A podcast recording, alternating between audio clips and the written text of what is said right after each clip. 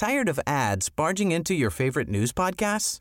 Good news. Ad-free listening is available on Amazon Music for all the music plus top podcasts included with your Prime membership. Stay up to date on everything newsworthy by downloading the Amazon Music app for free or go to amazon.com slash news ad free. That's amazon.com slash news ad free to catch up on the latest episodes without the ads. Heraldo Media Group presenta Sergio Sarmiento y Lupita Juárez. Información veraz y oportuna con un toque personal y humano. Por el Heraldo Radio, donde la H suena y ahora también se escucha.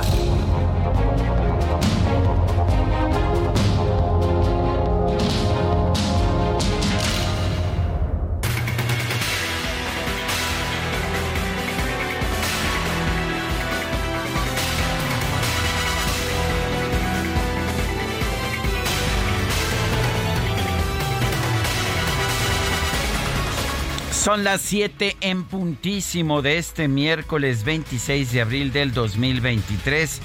Soy Sergio Sarmiento, quiero darle a usted la más cordial bienvenida a El Heraldo Radio. Aquí estará bien informado, esa es nuestra vocación, esa es nuestra razón de ser. También podrá pasar un rato agradable. Ya sabe usted, nos conoce, nos conoce muy requete bien, como diría el presidente de la República hace bien escuchar a, Sergio y Lupita, seguramente eso dice el presidente de la República con Requete bien. Muy requete bien, por supuesto. Y eso porque aquí lo vamos a informar muy bien. También le vamos a dar el lado amable de la noticia, siempre y cuando la noticia lo permita. Y bueno, y con nosotros, como todas las mañanas, Guadalupe Juárez Hernández. Ay, oye, aquí debo el honor. No, bueno, bueno. Guadalupe, es, es, María Guadalupe. Me llamo María Guadalupe. Tengo el nombre tan largo como tú. Imagínate nada como más. Yo no, no el mío es María Guadalupe Juárez Hernández. ¿Y el tuyo? El mío es Sergio Antonio Sarmiento Fernández de Lara.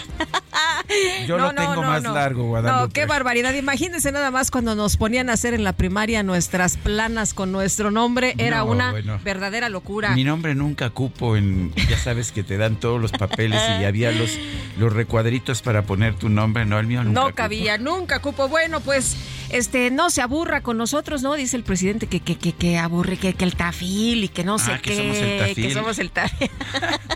y que le va a salir un tumor. No se crea, no es verdad. No somos radioactivos. No, tampoco, tampoco contagiamos de COVID, no. No, no, no, no. No tenemos fuerza de contagio. No. ¿Eh? ¿Qué tal? Somos moralmente, este. tenemos, nuestros detentes. Nuestros detentes, sí, cómo no. No, hay que empezar ya. Sí, ¿verdad? Hay que empezar algo, a traes tú ahí. Fíjate que sí, Sergio, vamos a estar muy pendientes. El día de hoy hay una cita en Palacio Nacional con gobernadores y gobernadoras de la 4T. Es a las 11.30 de la mañana. Se desconoce si la reunión la encabeza el presidente López Obrador, quien, como ustedes saben, pues tiene COVID. Eh, no sabe, si, va a ser presidente o si la va a ser el secretario de Gobernación, Adán Augusto López, quien está al frente del despacho presidencial. Lo que sí se sabe es que el encuentro no es de emergencia, pues se había programado ya desde la semana pasada y dicen que no hay motivo para cancelarlo. Ayer todo el mundo empezó a decir, oye, no, pero ¿por qué están realizando esta reunión? Es una reunión de emergencia, tan grave está el presidente, ¿de qué se trata? No, ya es una reunión que se tenía programada y dicen, bueno, no hay motivo para cancelarla y el día de hoy estaremos atentos a las 11.30 de la mañana, como nos recuerda el sacapuntas de El Heraldo de México. Y ya sabe que vamos a tener muchísima información, nada más. ¿Se acuerda usted del INSABI?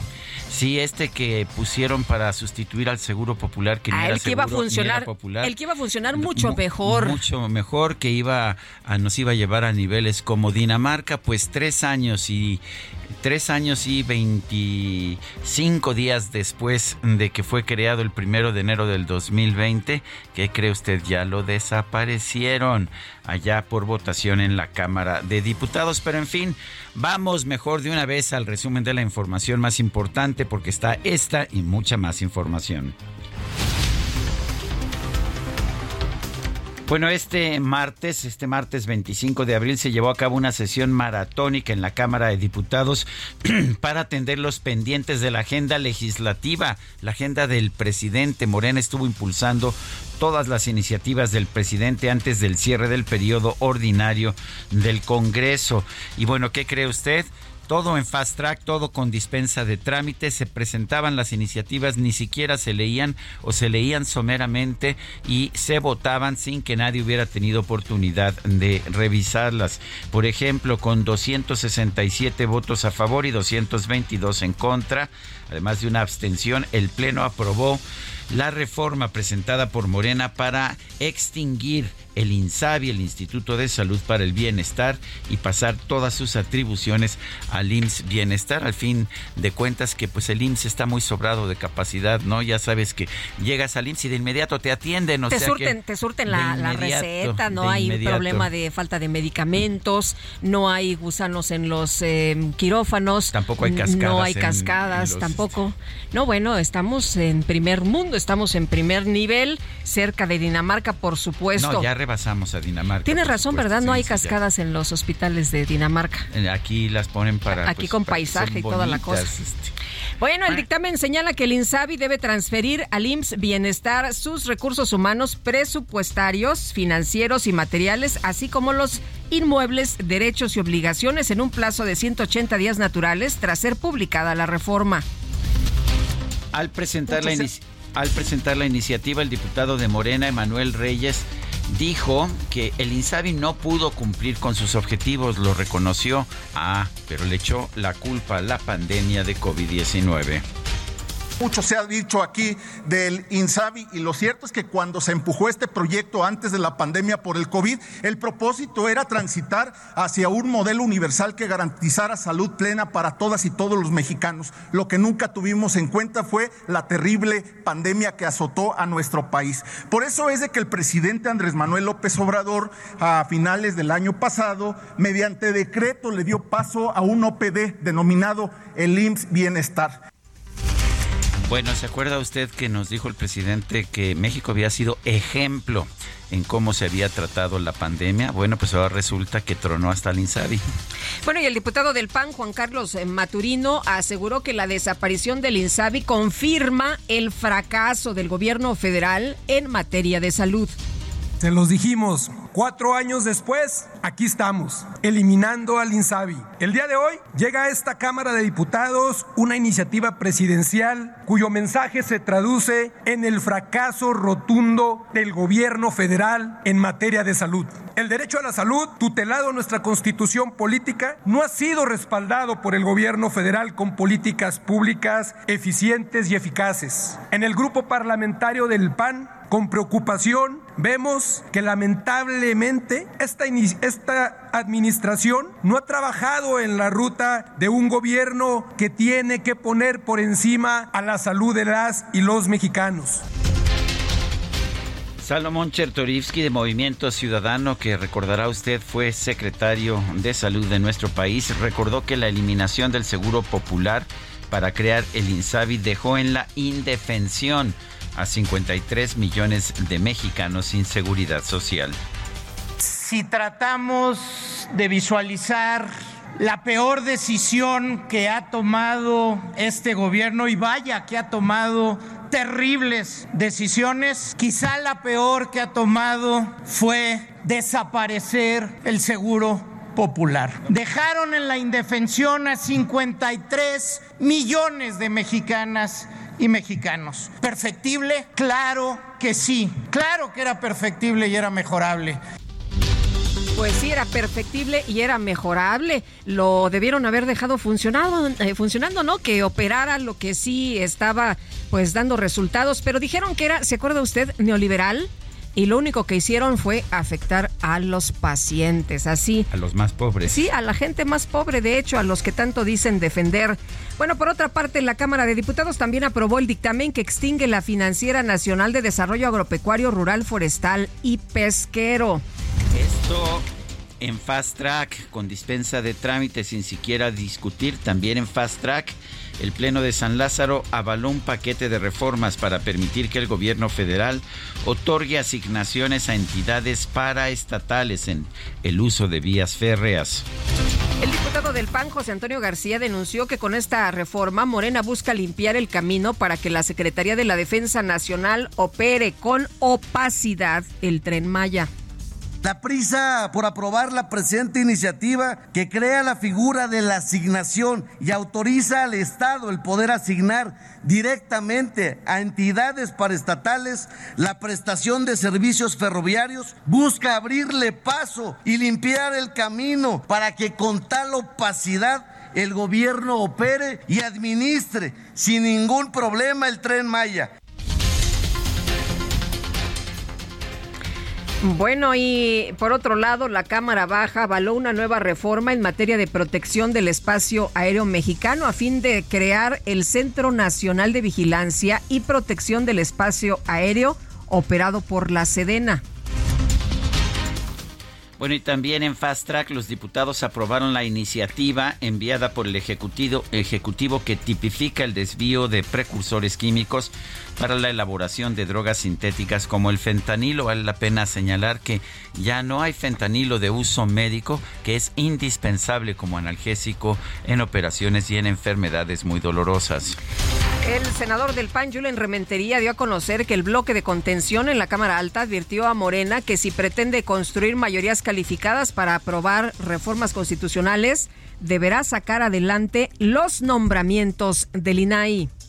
Pero también nosotros estamos pidiendo que así como ellos en su mayoría, una vez que se dan las cosas, la aplican, pues nosotros la aplicaremos también porque requerimos al INAI primero. Requerimos al INAI primero para poder transitar en muchas cosas en las que estamos de acuerdo. Pero si no ocupamos esa herramienta que tenemos de negociación desde el bloque, pues entonces ¿cuándo?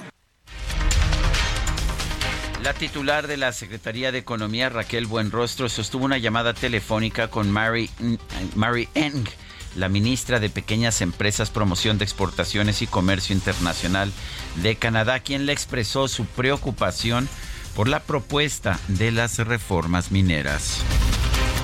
En una carta, más de 500 miembros del gremio cinematográfico, incluidos los cineastas Guillermo del Toro, Alfonso Cuarón, Alejandro González Iñárritu, así como los actores Gael García y Diego Luna, pidieron a la Suprema Corte de Justicia que no elimine el fondo de inversión y estímulos al cine. La titular de la Comisión Nacional para Prevenir y Erradicar la Violencia contra las Mujeres, Fabiola Alanís, denunció que la Suprema Corte de Justicia le ha quedado a deber a las mujeres por no dar prioridad a los casos de violencia de género. Poder Judicial le está quedando a deber a las mujeres. Cada año eh, reciben en los juzgados alrededor de 900 mil demandas de igual número de mujeres que, como decía, eh, requieren que se resuelva su tema de pensión alimenticia, ¿no? O sea, que es la manera en la que por lo menos le exigen la alimentación, eh, o, sea, la pensión alimenticia en un sentido integral, como lo ha dicho la Corte, y también eh, lo, que, lo que es eh, guardia y custodia. De esos 900 mil casos que se reciben anualmente en todo el país, se resuelve menos del 50%. El Comité Técnico de Operación de Obras Hidráulicas de la Conagua reconoció que el hackeo que sufrió el organismo también habría afectado a los servidores del Servicio Meteorológico Nacional, ya que no se ha actualizado el monitor de sequía de México. Pues la austeridad sale cara, ¿no? Pues sí. Y cuando se dio a conocer esto, lo que dijo Conagua es que el hackeo había sido contenido y resulta que las consecuencias han sido mucho mayores de lo que se nos había dicho. De hecho, cuando, cuando di a conocer aquí eh, que gente de dentro de la Conagua decía que pues que había incluso una solicitud de rescate de que se pagara dinero para liberar eh, pues la, las cuentas de, de, la Conagua, pues lo que nos dijeron es que no, que el hackeo había sido contenido. Pues no, no fue contenido. Al presentar un informe sobre incidencia delictiva, la, la fiscal general de la Ciudad de México, Ernestina Godoy, rechazó que haya intereses políticos detrás de la detención del exdelegado de Benito Juárez, Christian von Rorich. Y la jefa de gobierno, Claudia Sheinbaum, anunció un nuevo aumento a los apoyos de los programas Bienestar para niñas y niños y mi beca para empezar como un regalo por el Día del Niño. Normalmente se da este incremento en septiembre, pero eh, hablamos ahí con finanzas, estuvimos revisando, se va a entregar ya, por cierto, el informe trimestral al Congreso y ahí vimos que era posible darlo antes, entonces tomamos la decisión pues de que sea el regalo para todos los niños y niñas que van a escuela pública en la ciudad, este incremento de prácticamente el 20% de la beca del bienestar para niños y niñas y será a partir de mayo. La Secretaría de la Contraloría de Michoacán ratificó la inhabilitación para asumir cargos públicos por 11 meses impuesta al exgobernador del estado, Silvano Aureoles. Y la Fiscalía General de la República confirmó la detención de Jesús Oscar Navarro Gárate, exdirector de Administración y Finanzas de Segalmex, por su presunta participación en un desfalco de 142 millones de pesos. Este martes se llevó a cabo la audiencia del comisionado del Instituto Nacional de Migración, Francisco Garduño, por las muertes de 40 migrantes en Ciudad Juárez. La Fiscalía General de la República acusó formalmente al funcionario por el delito de ejercicio indebido del servicio público. El juez federal Víctor Manlio Hernández rechazó la petición del Ministerio Público de separar de su cargo a Francisco Garduño. Sin embargo, impuso como medida cautelar la firma periódica ante el órgano jurisdiccional cada 15 días. La justicia claramente es la misma para todos. Eh, Francisco Garduño pues tendrá que cumplir esta medida cautelar de ir a firmar cada 15 días. Jesús Murillo Caram que en cambio a quien también se le acusa de esta de haber omitido, de haber sido omiso, ese sí está en la cárcel de aquí hasta que se muera. Para los amigos justicia y gracia, ¿no? Decía Benito Juárez. No lo decía Benito Juárez, se la inventaron, pero este. se, la atribuimos a Benito Juárez. Se le, pero claramente se le se está, este, se está aplicando esa teoría.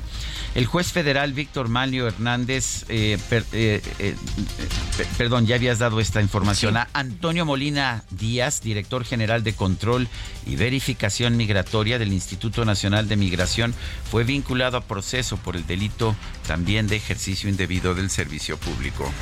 En Wixla, Chiapas, cinco personas que forman parte del llamado Via Crucis Migrante, junto con el activista mexicano Mujica, se cosieron la boca para exigir justicia por la tragedia de Ciudad Juárez y que las autoridades les otorguen un documento que les permita avanzar por el país. El gobierno de Estados Unidos subió a 10 millones de dólares la recompensa que ofrece por información que ayude a detener a Jesús Alfredo Guzmán Salazar, hijo de Joaquín El Chapo Guzmán. Bueno, y la titular de la Secretaría de Seguridad y Protección Ciudadana, Rosa Isela Rodríguez, se reunió con el embajador de Estados Unidos en México, Ken Salazar, para atender temas relacionados con el entendimiento bicentenario. Posteriormente, el embajador Ken Salazar informó a través de Twitter que dio positivo a la prueba de COVID-19, por lo que va a suspender actividades públicas. El gobernador de Sonora, Alfonso Durazo, confirmó que todos los mandatarios estatales de Morena acudirán este miércoles a Palacio Nacional para reunirse pues eh, eh, al parecer con el presidente López Obrador, dice Durazo que no está muy seguro si el presidente va a atender esta, este encuentro, pero vamos a escuchar. Estamos citados o estoy citado y las los gobernadores entiendo a una reunión con el presidente López Obrador. Eh, no sé si estará él presente, no sé si nos acompañará por videoconferencia. El hecho es que la reunión está ratificada. Recordará usted que el secretario de Gobernación, Adán Augusto López, dijo que pues el presidente estaría ausente de la mañanera unos cuantos días. Pero fíjese usted, la Secretaría de Relaciones Exteriores anunció que la primera reunión de alto nivel para la integración agroalimentaria de América Latina, programada para 6 y 7 de mayo, se suspendió por el diagnóstico de COVID-19 del presidente López Obrador. Esto sería la semana que viene Y en Colombia se llevó a cabo una reunión de delegaciones de 20 países para analizar la crisis política de Venezuela. Al concluir el encuentro, los asistentes se pronunciaron a favor de aliviar las sanciones contra el gobierno de Nicolás Maduro si se compromete a celebrar elecciones con garantías para la oposición en 2024. Este martes comenzó el juicio promovido por la periodista y escritora E. Jean Carroll en contra del expresidente de los Estados Unidos, Donald Trump. Lo acusa de agresión sexual y difamación. En información de los deportes, en eh, Girona se impuso por el, eh, Girona se impuso por marcador de 4-2 sobre el Real Madrid en la jornada 31 de la Liga Española. Los cuatro tantos de locales fueron obra del argentino Valentín Castellanos.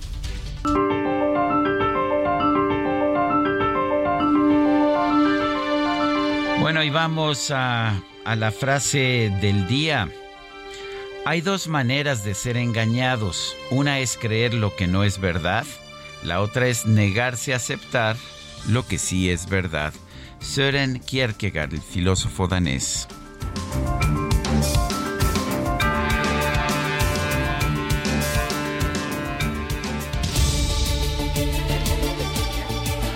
Y las preguntas, ya sabe usted que nos gusta preguntar, somos muy preguntones. Ayer, por ejemplo, preguntábamos en este espacio, ¿qué opinión tiene usted del trabajo del INAI para garantizar la transparencia de la información gubernamental?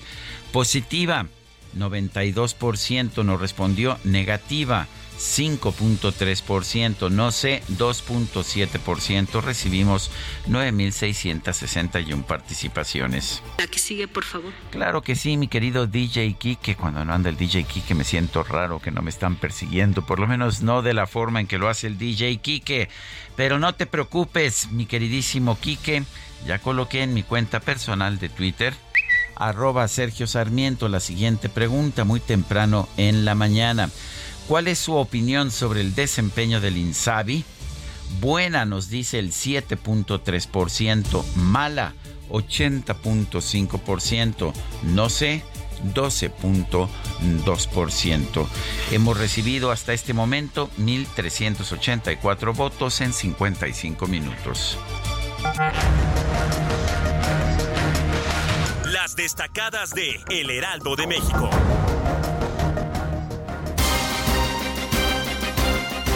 Y está con nosotros aquí Itzel González con las destacadas. Itzel, ¿cómo estás? Muy buenos días. Muy buenos días, Lupita, Sergio, queridos destacalovers. Desvelados por tanta información que se dio en la madrugada y en la Cámara de Diputados, pero estuvo movido. Todo en fast track, además. Todo en fast track, además, como dice Sergio. Híjole, estuvo cargado también para nuestros compañeros que cubren la Cámara de Diputados, Jorge Almagro, De locos, ¿no? De locos. Híjole, sí, muchas horas. desde temprano estaban eh, en la previa y luego las discusiones, híjole. Sí estuvo cargado en un momento toda la información, pero es miércoles, hay que trabajar con las destacadas, así que vámonos rapidito. En primera plana, Fast Track, diputados avalan desaparecer el INSABI. El IMSS Bienestar asume sus facultades. También aprobaron ceder al ejército el tren Maya y avanza reducción de jornada laboral país. Estados Unidos recompensa dan 10, 10, millones de dólares por chapitos. Gobierno de Biden lanza cruzada contra hijos del Chapo Guzmán. Ciudad de México, espectaculares. Urge la Sedubi a retirar anuncios. Tienen dos meses para quitarlos de los edificios. Estados, Cultura Centenaria festejan 203 años de Ecatepec. El presidente municipal Fernando Vilchis encabezó la conmemoración de la localidad que vive un proceso de transformación. Orbe desde Colombia, Guaidó se escapa a Miami. El opositor venezolano dijo que teme por su seguridad y la de su familia. Estados Unidos lo recibe. Meta, Liga Mexicana de Béisbol presume su inicio. Horacio de la Vega destaca el interés en esta temporada. Y finalmente, en mercados, economía de México ven potencial en crecimiento. Los mercados globales destacan la estabilidad financiera del país, de acuerdo a la Secretaría de Hacienda. Lupita, Sergio, amigos, hasta aquí las destacadas del Heraldo. Feliz miércoles. Gracias, Itzel. Muy buenos días.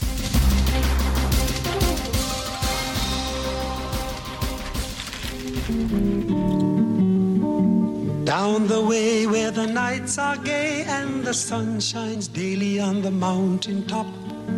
I took a trip on a sailing ship, and when I reached Jamaica, when I reached Jamaica I made a stop, I made a stop I'm sad to say I'm on my way. Pues sí, es Harry Belafonte. Aunque nació en Nueva York, fue el mejor embajador de Jamaica en los Estados Unidos y en el mundo. Falleció ayer a los 96 años. Hoy lo vamos a estar escuchando. Harry Belafonte y esta música de calipso caribeño. ¿Te parece, Lupita? Me parece muy bien. Sounds of laughter everywhere and the dancing girls swing to and fro. Si pueden apagar su micrófono, por favor.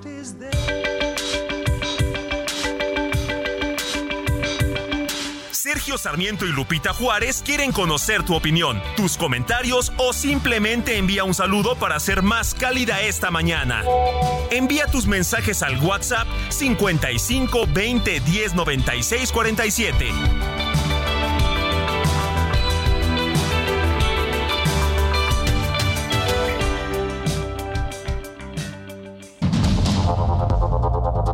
Continuamos con Sergio Sarmiento y Lupita Juárez por el Heraldo Radio.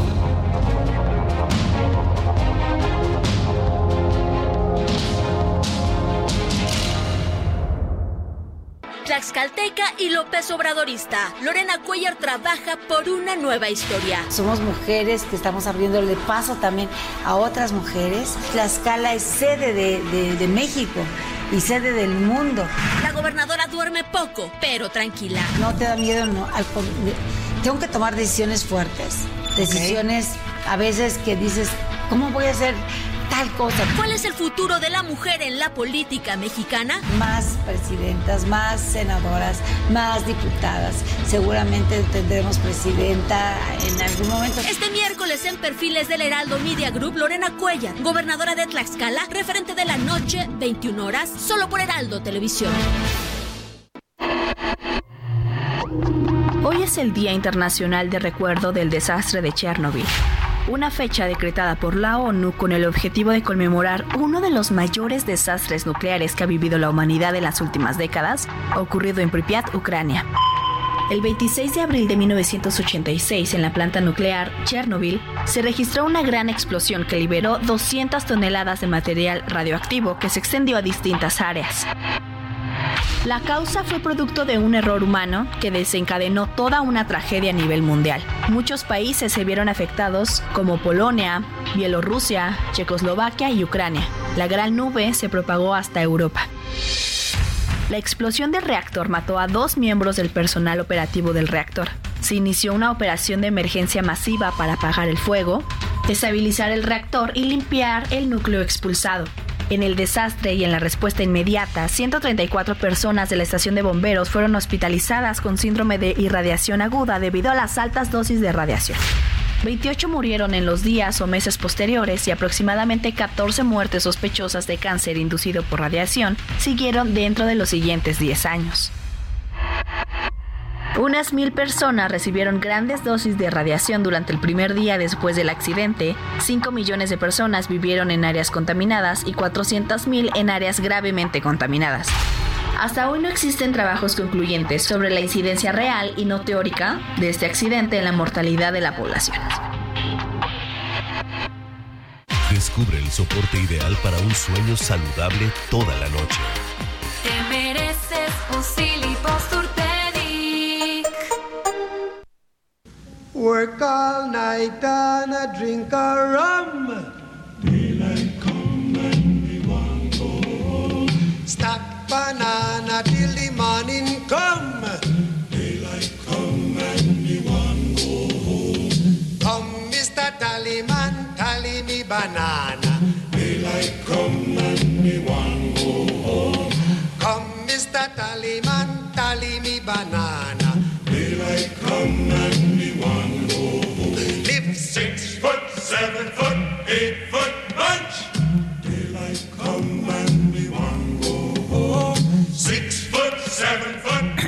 1957 esta canción, Day O se llamaba, aunque todo el mundo la conocía como The Banana Boat Song, eh, llegó al primer lugar en las listas de popularidad de Estados Unidos. Sí, en 1957 fue un gran éxito, se vendieron más de un millón de copias de discos, eh, nada más en ese periodo de esta canción. Y bueno, pues esto hizo que se volviera extraordinariamente famoso Harold George Belafonte Jr., a quien conocemos como Harry Belafonte.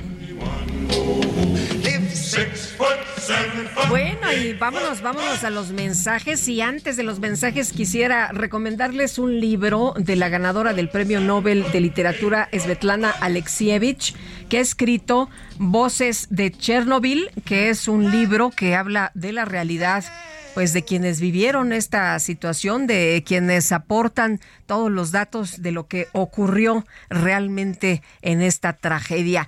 Bueno, y nos dice una persona al auditorio, buenos días, Sergio Lupita, este gobierno ha sido puras ocurrencias. ¿Cuál Insabi nunca existió y pasó todo lo contrario? Nos dejaron sin medicamentos, sin seguridad y con una corrupción e impunidad como nunca se había visto. Ya deseo que todos los de este gobierno se vayan al rancho del Mesías. Soy el señor Julio desde Monterrey. Dice otra persona, buenos días, María Guadalupe Juárez y Sergio Antonio Sarmiento. Saludos y bendiciones. Sergio Antonio Sarmiento Fernández de Lara, por favor. ¿eh? Bueno, eh, saludos y bendiciones ahora desde Guadalajara, en donde sí puedo escuchar todo el programa completo, efectivamente. Seguramente usted nos está escuchando ya en Guadalajara a través del 100.3 de su FM. Dice, no son tan rápidas las reglas como en donde trabajaba, en, en donde trabajaba allá en mi tierra. Es siempre un placer escucharlos y así enterarnos de manera amena e imparcial del diario acontecer. Gracias por su excelente trabajo, compromiso, fuerza y valor con la que resisten los embates de este ya casi dictatorial mal gobierno. Un abrazo y muchas bendiciones. Atentamente, José de Jesús Briseño. Dice otra persona, me eh, buenos días, los saludo desde el oriente de la Ciudad de México. Me encantaría que felicitaran a mi princesa por su cumpleaños número 24. Ella es Monse Vadillo. Muchas gracias, lindo día, es lo que nos dice la señora Vadillo. Pues para Monse Vadillo, un fuerte abrazo. Y nombre está en el número bueno. El número bueno, 24 años apenas empieza. Bueno, y se ha iniciado allá en los Estados Unidos un juicio en contra del expresidente de los Estados Unidos, Donald Trump, y aspirante para, para participar nuevamente en las elecciones del año que viene, sí, en contra de Donald Trump. Este juicio es por violación y lo está presentando una ex columnista de consejos eh, que fue llevada, esto se llevó a juicio este martes, mientras que jurados en el caso civil federal escucharon los alegatos de que fue fue atacada en el vestidor de una tienda de lujo. El expresidente ha declarado que no pasó nada entre ellos. Y Jean Carroll es la, la mujer que está acusando al expresidente Trump a testificar que lo que sucedió en unos pocos minutos en un probador de vestuario allá en 1996 cambiaría su vida para siempre. Eso es lo que señaló uno de sus abogados, Sean Crowley, en una declaración inicial. Llena de miedo y vergüenza, guardó silencio durante décadas, sin embargo, eventualmente el silencio se volvió imposible, es lo que dijo el abogado. Cuando Carroll rompió el silencio en un libro en 2019, el entonces presidente usó la plataforma más poderosa de la Tierra para mentir sobre lo que había hecho, atacar la integridad de la señora Carroll e insultar su apariencia. El abogado de Trump, Joe Tracopina, describió su historia como extremadamente improbable y carente de evidencia. Dijo que era un ataque a la justicia, acusó a Carroll de perseguir el caso por dinero, estatus y motivos políticos. Todo se reduce a crees en lo increíble, es lo que dijo el abogado Tacopina.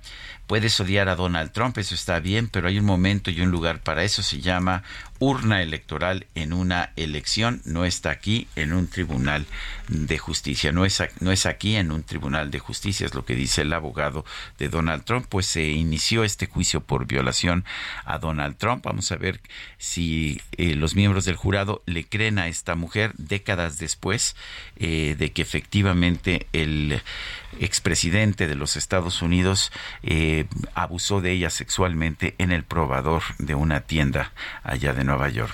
Bueno, y el presidente de los Estados Unidos, Joe Biden, anunció este martes con un video que buscará su reelección, que no fue sorpresa, ¿no? Ya se había estado señalando desde hace pues varias semanas. Marta Bárcena, embajadora eminente, qué gusto eh, saludarte esta mañana y preguntarte pues cómo ves esta decisión de Joe Biden que tiene, por cierto, baja aprobación. ¿Cómo ver los resultados como presidente hasta este momento que lo pudieran catapultar a lo mejor para un segundo periodo? Y además, la edad, ¿esto lo ayuda o no? Muy buenos días, ¿cómo estás?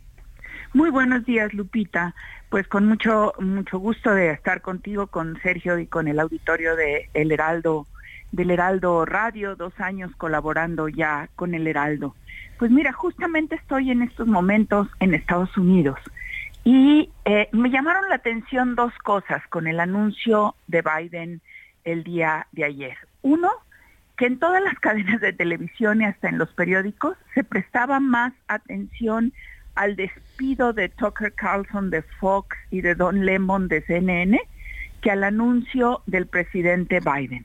¿Por qué? Porque como, como tú bien dices, era un anuncio ya muy esperado, porque no se veían otros candidatos demócratas eh, en la lista para, para que, quisieran competir para ser presidente de Estados Unidos. Entonces ya como que el público lo daba por descontado. La segunda reacción que veo aquí entre pues, los estadounidenses con los que he estado conversando de diferentes eh, ámbitos de la vida, eh, coinciden con lo que tú dices. Dicen, a ver, Biden no ha hecho nada mal, está bien su gobierno, no, tampoco se han hecho maravillas. Dice, pero está muy viejo. Y dice, y, lo peor que le puede pasar a Estados Unidos, dicen, es que lleguemos a 2024 con una repetición de la carrera Biden-Trump. Dice, va a ser una, o sea, ellos lo ven como una tragedia para Estados Unidos. Dice que no hay otros rostros, no hay otras, eh, no hay otras propuestas, etcétera. Luego, Tercero, te dicen, mira, muchos votamos por Biden no porque estuviéramos convencidos, sino porque estábamos conscientes de que una reelección de Trump eh, sería una es una seria amenaza a la democracia americana, a las instituciones americanas. Dice, pero no nos, no nos gusta tener que volverlo a hacer por las mismas razones. ¿sí? Entonces, eh, pues sí, el anuncio de Biden no fue recibido con particular entusiasmo, digamos. Era un anuncio esperado, eh, pero, eh, en fin, estas son las primeras reacciones que he podido captar en medios y hablando con gente justamente aquí en los Estados Unidos y creo que eran reacciones pues bastante eh, esperadas, Lupita. Ahora esto significa de alguna manera, Marta, que las posibilidades de que la vicepresidenta Kamala Harris termine ejerciendo funciones de presidente son muy elevadas, ¿no? Así es, se convierten en más elevadas por la edad de Biden, Sergio. Y aquí hay otra reacción interesante. Un porcentaje importante de los americanos, según las encuestas y según también lo que uno habla, no tienen un particular aprecio por el trabajo de vicepresidenta de Kamala Harris.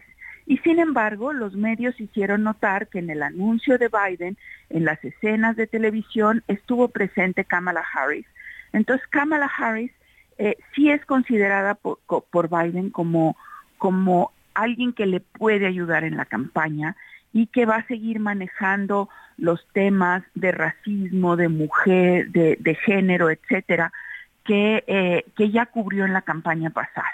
A mí quizás, Sergio, la noticia que más me llamó la atención, perdida un poco ahí en el portal de Político, que es un portal que sigue eh, pues todos los que les interesa la política en Estados Unidos, es que la jefa de campaña probablemente sea alguien de origen mexicoamericano, la nieta de César Chávez, el fundador del Sindicato de Trabajadores Agrícolas y que ahorita es asesora de Obama. Esto me llamó la atención porque eh, pues sí tiene la lectura de la importancia que le, de confirmarse esta noticia, de la importancia que le da Biden y el Partido Demócrata al voto México-americano y también eh, nos da la idea de cómo esta comunidad mexicoamericana eh, cada vez se va, y va a ir teniendo mayor visibilidad y mayor importancia en la política de los Estados Unidos. No que no la tenga ahora, pero todavía está por debajo de sus capacidades. Pues interesante como siempre y esta eh, joven que dicen que fue detenida en, eh, cuando tenía nueve años, ¿no? Que andaba repartiendo ahí eh, pues alguna información precisamente de activista que fue detenida y que ahora pues cómo han cambiado las cosas, que es una pues pieza tan fundamental en lo que será la campaña de Joe Biden. Así es, Lupita, será una será una pieza fundamental ya eh, si, ella, si ella coordina la campaña. Y bueno, pues hay que recordar que si anduvo repartiendo volantes y todo, pues fue formada en la lucha por el ejemplo de su abuelo y hay que recordar que el lema del Sindicato de Trabajadores Agrícolas, eh, encabezado por César Chávez y por Dolores Huerta, era un lema que después tanta gente, tantos políticos han usado en sus, en sus campañas. Sí se puede. Ese era el lema de César Chávez. Así es, sí se puede. Marta Bárcena, embajadora eminente, muchas gracias como siempre por platicar con nosotros. Buenos días. Muchas gracias a ustedes y buenos días. Bueno, y hasta ahora vale la pena señalar lo que se está perfilando es una repetición de la de la elección del 2020 entre Donald Trump y el actual presidente Joe Biden y coincido con la embajadora Marta Bárcena es parece que es bastante terrible que volvamos a ver a esos dos. No son lo mejor que puede ofrecer Estados Unidos, eso me parece. Pero en fin, vamos con, ah, vamos con otros temas, temas también uh, importantes. El presidente de Colombia, Gustavo Petro, le pidió el martes la renuncia protocolaria a sus ministros para reorganizar su gabinete. Esto lo han informado eh, dos fuentes del gobierno, según la agencia inglesa Reuters, en un momento en que el mandatario está llevando a cabo o está enfrentando dificultades muy importantes para sus reformas políticas, económicas y sociales y en que su popularidad se ha desplomado. Petro, eh, quien tiene 63 años, está cumpliendo apenas ocho ocho meses como el primer presidente de izquierda en la historia de Colombia. La reorganización del gabinete implicaría la salida de algunos de los 18 ministros, así como el cambio de otros a diferentes carteras. La decisión de Petro se conoció después de que el martes en la noche se levantó en la Cámara de Representantes la sesión de debate de la controvertida reforma a la salud, ya que no cumplió con el quórum necesario en medio de la amenaza de algunos partidos de la coalición de gobierno de no aprobar el proyecto original. El presidente Petro reaccionó en su cuenta de Twitter diciendo lo siguiente, la invitación a un pacto social para el cambio ha sido rechazada. La coalición política pactada como mayoría ha terminado en el día de hoy por decisión de unos presidentes de partido, algunos de los cuales amenaza a la mayoría de su propia bancada. Eso es lo que está diciendo Gustavo Petro.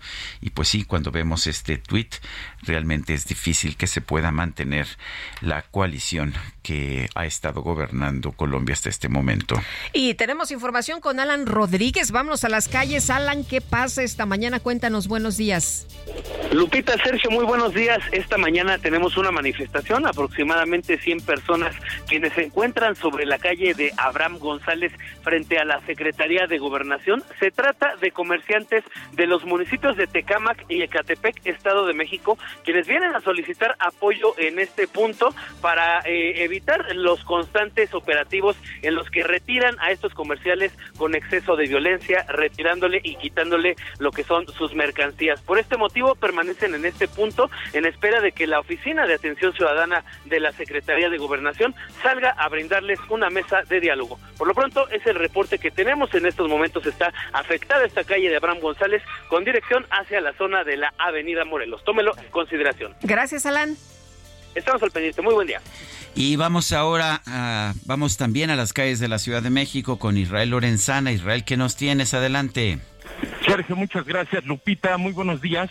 Pues lamentablemente un motociclista pierde la vida tras impactarse en la, en la zona de Eduardo Molina, a la altura de Oriente 85. Se impacta en la parte trasera de un vehículo. Y bueno, pues han llegado los servicios periciales, se ha llevado a cabo el levantamiento del cuerpo queda en la cinta asfáltica, pues eh, aceite regado, por ello los bomberos están trabajando. Es en los carriles centrales de Eduardo Molina, a la altura de la colonia La Joya. Esto es antes de la zona del circuito interior. Hay que manejar con mucho cuidado. Si nuestros amigos requieren de una alternativa, sin duda alguna hay que recomendarles Ferrocarril Hidalgo o también, por supuesto, Gran Canal con dirección hacia el centro histórico. Pues Sergio Lupita, la información que les tengo.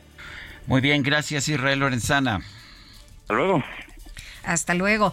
Bueno, y vámonos con más información. El secretario de Gobernación ha señalado que el presidente continúa en recuperación, que ya eh, cada día son menos los síntomas y que todo parece indicar que antes del fin de semana estará reanudando actividades de manera normal, que sigue en aislamiento, pero recuperándose, lo que hasta el momento se da a conocer en la mañanera.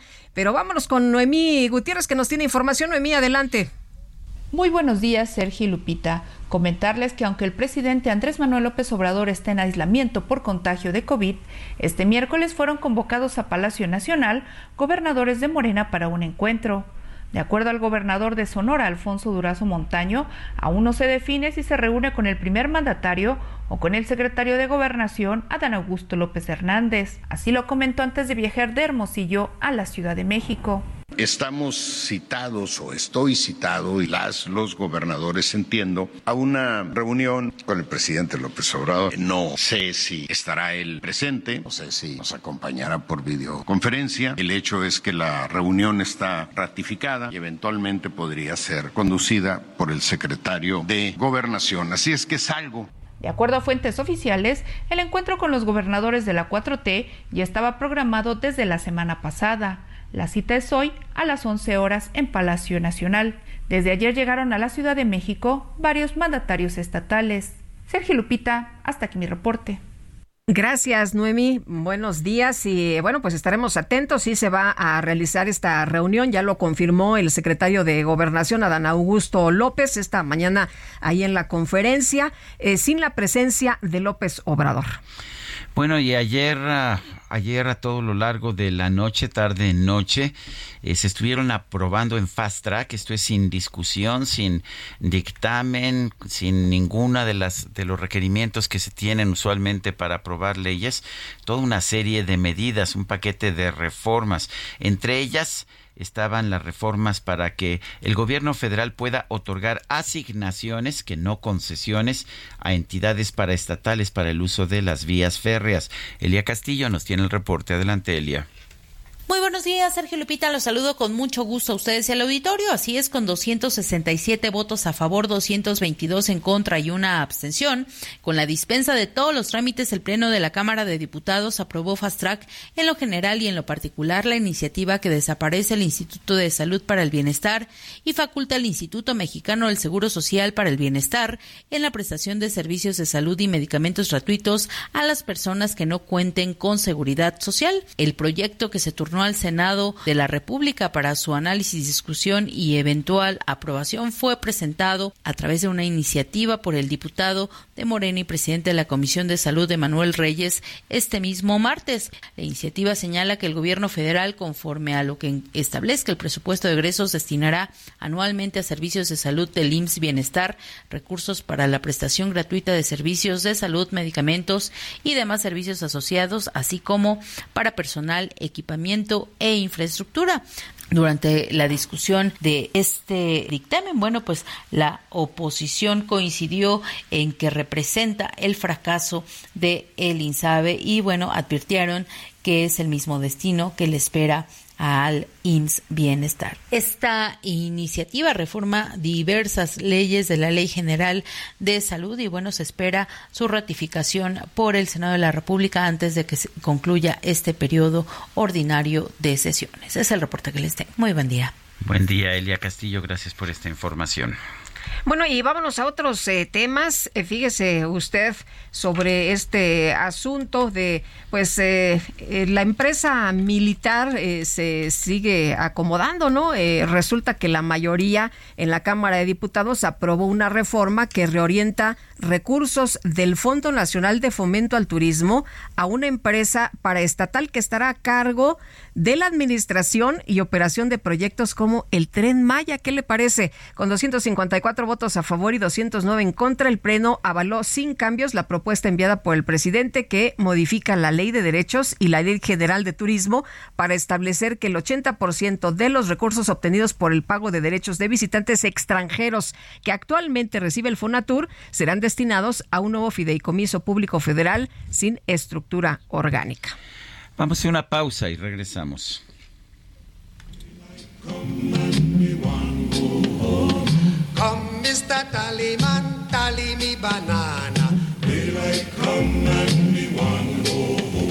Six foot, seven foot, eight foot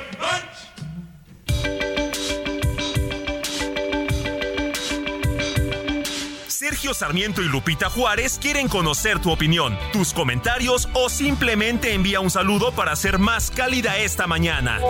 Envía tus mensajes al WhatsApp 55 20 10 96 47.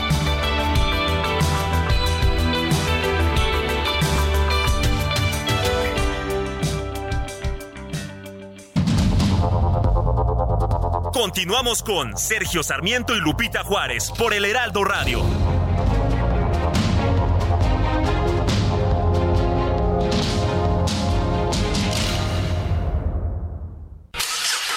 ¿Viajas por carretera? Consulta la cuenta de Twitter Guardia Nacional Carreteras. En arroba gn-carreteras podrás revisar en tiempo real si hay accidentes o bloqueos, así como las condiciones del tránsito vehicular en las carreteras federales. Esta información evitará que te quedes atrapado y te ofrecerá posibles alternativas para completar tus viajes. Consulta arroba gn-carreteras y viaja seguro por las carreteras federales del país. Heraldo Media Group.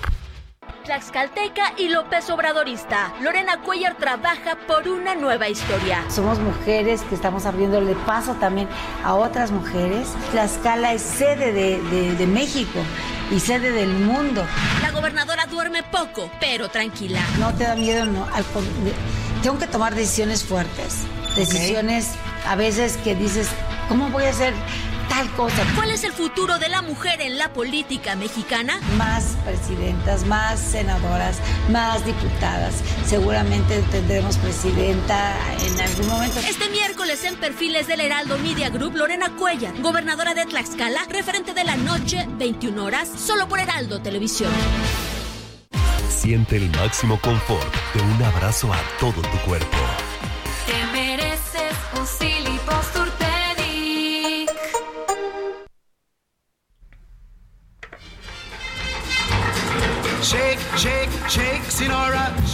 Body line. Shake, shake, shake, Sinora, shake it all the time. Work, work, work, Sinora, work your body line. Work, work, work, Sinora, work it all the time. My girl's name is Sonora. I tell you, friends, I adore her.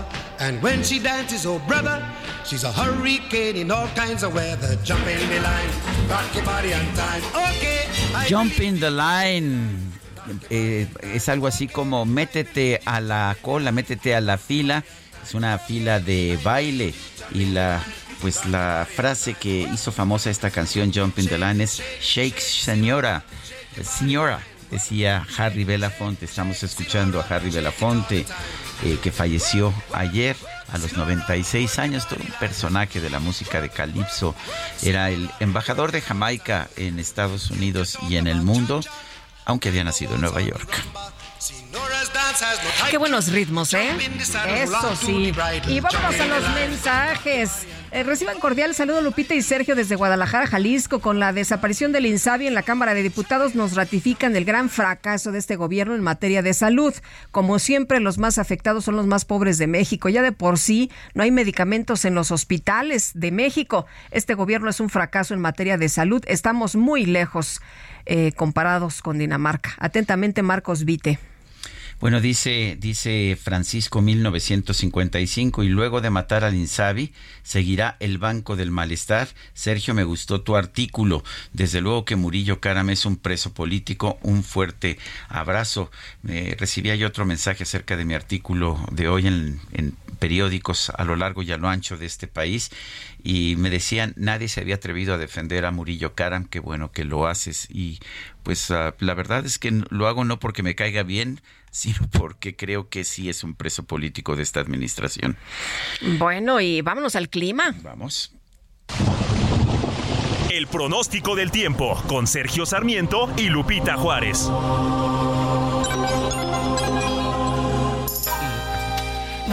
Patricia López, meteoróloga del Servicio Meteorológico Nacional de la Conagua, cuéntanos cómo nos va a tratar el clima para las próximas horas. Buenos días, Sergio Lupita. Es un gusto saludarlos desde el Servicio Meteorológico Nacional para comentarles sobre las condiciones de, del tiempo que se están pronosticando durante este día. Mira, te comento que tenemos al nuevo Frente Frío número 51, el cual ingresará sobre el norte de México y va a interaccionar con una línea seca. Esto se, esta se establecerá sobre el estado de Coahuila y bueno, estos sistemas originarán lluvias puntuales fuertes en, en, el estado de Coahuila, así como chubascos en Nuevo León y Tamaulipas. También se están pronosticando vientos fuertes eh, con rachas de hasta 70 kilómetros por hora y la posible formación de tornaderas, torbellinos o tornados, esto en los estados del norte y noreste del país. Y bueno, principalmente en horas de la noche o madrugada del jueves, así que hay que estar pendientes. Eh, por otro lado, tenemos un canal de baja presión en el interior del país en combinación con la entrada de humedad del Océano Pacífico y el Golfo de México, ocasionarán lluvias y chubascos, esto en zonas del centro, oriente y sureste del territorio nacional. Y bueno, se esperan lluvias puntuales fuertes en el estado de Oaxaca y Chiapas. Y bueno, finalmente, Sergio Lupita, un sistema anticiclónico en niveles medios de la atmósfera que propiciará este ambiente caluroso, muy caluroso en los estados del litoral del Pacífico mexicano. También se esperan en los estados del sureste y la península de Yucatán. Las temperaturas máximas superiores a los 40 grados eh, Celsius se esperan en los estados de Jalisco, Colima, Michoacán, en Guerrero, en Oaxaca, Chiapas, en Veracruz, Tabasco, Campeche y Yucatán. Sergio Lupita, esta es la información desde el Servicio Meteorológico Nacional. Muy bien, Patricia, muchas gracias. Muy buenos días. Gracias, igualmente, hasta luego. Oye, ¿qué hora es? Son las 8 de la mañana con 6 minutos.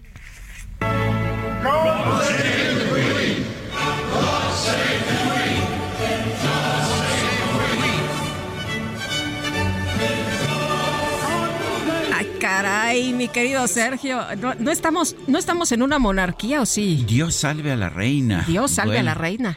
Pero, ¿por- ¿a qué se debe esto? ¿Por, por qué Pues- nos traes esto? Pues mira, mi querido Sergio, no estamos en una monarquía, pero hay personajes como este que vamos a escuchar. A ver, escuchemos. Eh, antes de iniciar mis preguntas, quisiera una frase eh, de solo cuatro palabras eh, para el señor presidente que dice, Dios salve al presidente. Y bueno, mi primera pregunta es esta.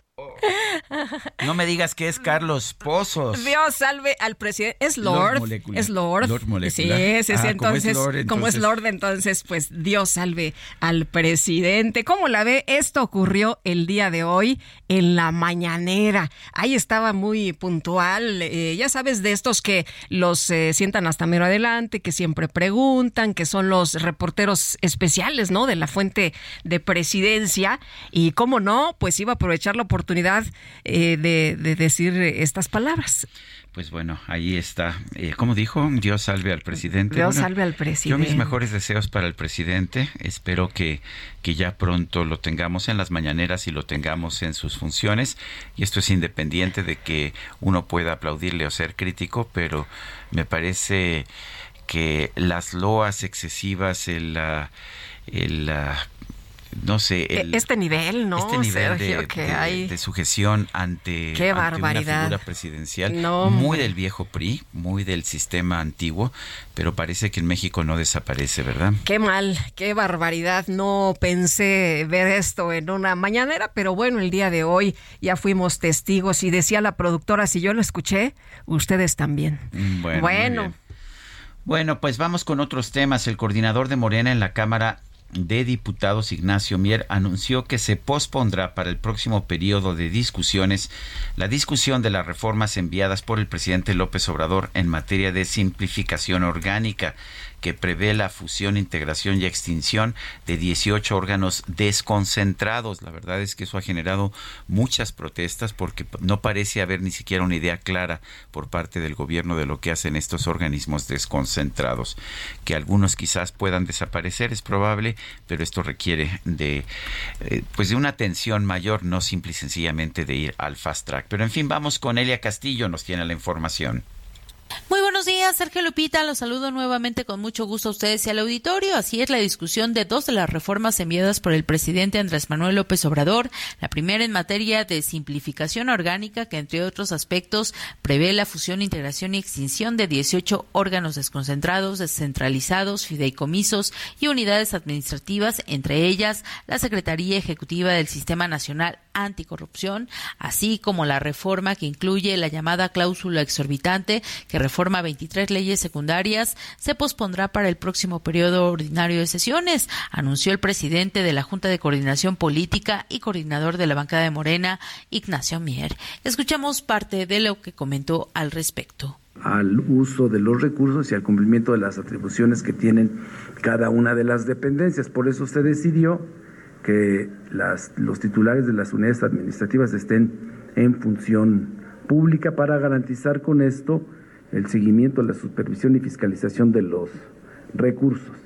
La, la otra iniciativa era una iniciativa que incluía 18 organismos públicos desconcentrados y descentralizados y con base en los criterios de austeridad republicana y de simplificación administrativa que se pudieran fusionar. Sin embargo, eso requiere un análisis mayor porque involucra 18 instituciones y organismos y se decidió darnos tiempo para que durante todo este receso se pueda analizar.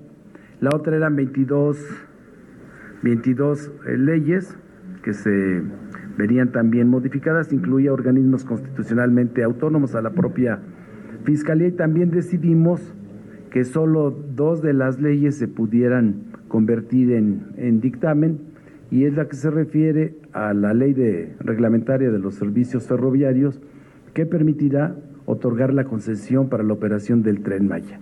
Se le agrega un párrafo al artículo 10 de la ley para que se tenga la certeza de que el tren Maya cuente con la concesión por tiempo indefinido. En este mismo sentido, el legislador por Puebla señaló que esta otra reforma enviada por el titular del Ejecutivo, la que incluye la llamada cláusula exorbitante para evitar que el gobierno federal pague multas millonarias por cancelar contratos con particulares, también se pospondrá su discusión hasta septiembre. Ese es el reporte que les tengo. Gracias, Elia Castillo. Bueno, ¿y qué organismos desaparecerían? Bueno, el Sistema de Protección de Niñas, Niños y Adolescentes, CIPINA, el Instituto Mexicano de la Juventud, el Instituto Nacional de las Personas Adultas Mayores, entre otros. Pero vamos a platicar esta mañana y le agradecemos, como siempre, a Eduardo Bojorques, él es director ejecutivo de Transparencia Mexicana, que va a analizar con nosotros el tema. Eduardo, ¿cómo te va? Buenos días. Con mucho gusto de saludarte, Lupita, también a Sergio, por supuesto. Oye, lo que nos están diciendo es que, pues, el propósito es eh, generar ahorros y lo que nos dicen o lo que nos explican es que no es necesario que existan estos organismos independientes con estas funciones, porque las labores pueden ser realizadas por dependencias del Poder Ejecutivo que pueden absorber la función y de esta manera, pues, lo más importante para el presidente, ¿no? Generar ahorros. ¿Tú cómo ves? Mira, creo que hay que revisarlo con mucho cuidado. Qué bueno que ayer la Cámara de Diputados no avanzó con este frenesí legislativo de cierre de periodo, porque cada uno de estos organismos cumple funciones diferentes. Te pongo un ejemplo, los que son sistemas nacionales o secretarías ejecutivas de sistemas no son eh, pues organismos del, del Ejecutivo Federal, es decir, no pertenecen a la Administración Pública Federal y hay razones de fondo para ello. Estos organismos están pensados para darle servicio a los tres poderes del Estado y a los 32 estados de la Federación. No son exclusivamente para, para el gobierno federal. El ahorro teórico que podría eh, pues eh, sugerirse, pues no es más que un ahorro teórico, porque si en lugar de tener eh, un organismo que le da servicio a toda la República, tienes un organismo que solo trabaja para el Ejecutivo Federal, porque no va a poder coordinarse con otros actores institucionales, porque eh, no es el propósito y no es su diseño, pues en realidad no hay tal ahorro. Y la otra parte que yo creo que también es interesante es distinguir que de estos 18 organismos hay algunos que sí tienen funciones que pueden corresponder al Ejecutivo Federal, pero por ejemplo las políticas ambientales o de cambio climático son nacionales. Yo creo que hay una confusión aquí entre qué lleva el gobierno federal y qué llevan los, los gobiernos estatales o los otros poderes del Estado. ¿no? Eh, último ejemplo, el de la Secretaría Ejecutiva del Sistema Nacional Anticorrupción. Esa Secretaría Ejecutiva, que es un órgano chiquitito, es realmente minúsculo, administra todas las bases de datos que tienen que ver con declaraciones patrimoniales y contrataciones públicas de todas las unidades de, gobierno en el país, no solo las del Ejecutivo. Entonces creo que hay, hay que revisarlo con cuidado, como, como se planteó ayer, y ver cada caso, eh, pues que no se violente el pacto federal y que no se, pues por ahorrarse aparentemente unos centavos, termines perdiendo grandes cantidades de recursos, Lupita.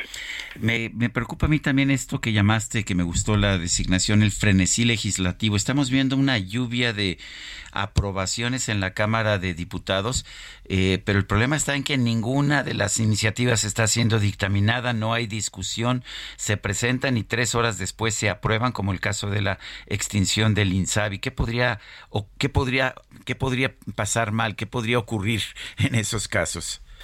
Mira, Sergio, eh, de nuevo muy buenos días. Mira, la verdad es que eh, esta, eh, el, Congreso es una figura mucho más importante de lo que pensamos.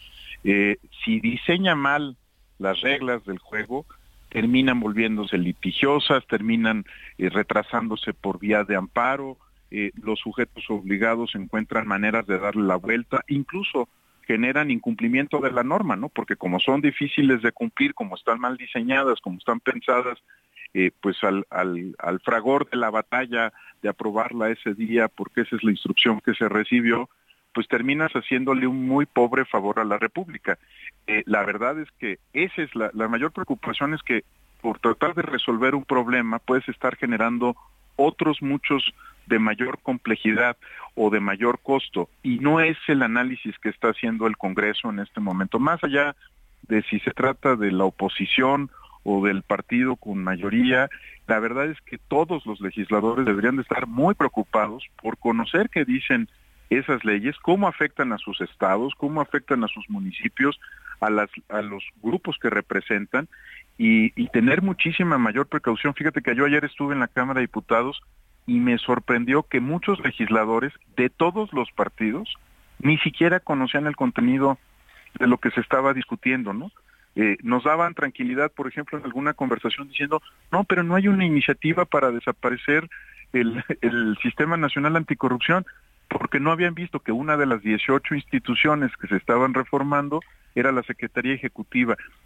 Yo sí creo que hay que tener serenidad, talante en este momento y revisar con mucho cuidado porque las implicaciones no las va a pagar la clase política, Sergio. Las vamos a pagar los mexicanos y las mexicanas, que somos siempre quienes terminamos pagando el costo de leyes mal diseñadas. Eduardo, y aquí la preocupación, como tú dices, es que no revisan la información. Muchos tienen consigna, ¿no? De aprobar nada más como les mandan las cosas. Pero eh, también decías, a ver, el Instituto Nacional de Lenguas Indígenas, el Instituto Mexicano de la Tecnología del Agua, el Instituto Nacional de Ecología y Cambio Climático, la Comisión Nacional para el Uso Eficiente de la Energía, se tienen que revisar caso por caso para ver qué es lo que ocurre y si es verdad que se puede absorber. Eh, ¿Tú estás de acuerdo en que hay organismos que no hacen nada y que nos cuestan mucho? No, yo creo que no conocemos muchos de estos organismos porque su función es técnica. Eh, piensa, por ejemplo, en el Instituto Mexicano de Tecnología del Agua, es un organismo pequeño, tampoco es un organismo grande, que en realidad pues eh, es un organismo de investigación. Es muy poco probable que tú o yo, Lupita, tengamos contacto con el INTA, ¿no? Es un organismo que pues no nos está dando un servicio público directo, no es un proveedor de servicios, pero su trabajo es central para enfrentar la crisis monumental que tenemos de agua en todo el territorio nacional, o el Instituto Nacional de Ecología y Cambio Climático. A lo mejor pensamos que no es una prioridad en este momento discutir la crisis climática global y tener un organismo especializado que conduzca estos temas. Eh, yo creo que hay que revisarlos con mucho cuidado porque no todo aquello eh, que no entendemos o con lo que no hemos tratado es necesariamente obsoleto. Hay, por supuesto, áreas de contacto directo con la población, pero a mí me encantaría saber cuáles son las razones más allá de un supuesto ahorro para desaparecer un organismo que, que está diseñado para enfrentar el cambio climático desde México y nuestras obligaciones internacionales. Yo sí creo que hay que revisar con cuidado, no creo que se trate de organismos eh, extremadamente costosos, son unidades administrativas pequeñas, y si lo que se busca es ahorrar dinero, creo que lo que hay que preguntarnos es cómo invertir bien los recursos públicos, cómo hacemos para que nos den más valor por lo que hacemos. Eh, de nuevo voy a usar un ejemplo que, que conozco muy de cerca. Las plataformas de información que tiene, por ejemplo, la CESNA, son plataformas, la Secretaría Ejecutiva del Sistema Nacional Anticorrupción, son plataformas que le han ahorrado a gobiernos estatales y municipales alrededor de 1.800 millones de pesos, porque si cada una de ellas hubiera tenido que comprar y pagar por la plataforma, pues hubiera tenido que erogar entre 1.5 y 8 millones de pesos. Entonces, creo que lo que tenemos que revisar sí es, por supuesto, cómo hacer que el gobierno gaste bien, nadie va a estar en contra de eso, pero gastar bien es invertir bien el dinero, no necesariamente desaparecer organismos. Muy bien, Eduardo, muchas gracias por platicar con nosotros esta mañana. Muy buenos días. Al contrario, muchas gracias a ti, Lupita, y a Sergio. Bueno, a mí lo que me ha preocupado es cómo se están haciendo modificaciones, se están tomando decisiones en la Cámara de Diputados y los diputados ni siquiera conocen, no han tenido tiempo, por supuesto, el contenido de las iniciativas que están teniendo que, que votar y que están aprobando simple y sencillamente porque se les dijo que que hay que aprobarlas. Bueno, en otros temas, eh, en España se dio a conocer esta mañana, me dio mucho gusto en medio de tantas malas noticias, eh, que eh, la actriz estadounidense Meryl Streep va a recibir el premio Princesa de Asturias. Me parece que es una decisión ah, pues notable, una decisión muy... ah, eh, muy aplaudible. Meryl Streep no solamente es una gran actriz, sino que se ha convertido en un símbolo de la defensa de las causas liberales allá en los Estados Unidos, particularmente durante los tiempos del presidente Donald Trump. De manera que hay que aplaudir esta designación de Meryl Streep como Premio Princesa de Asturias de las Artes 2023. Pues qué alegría que nos dio esta mañana cuando conocimos es la de, de la información este galardón, este reconocimiento para Meryl Streep.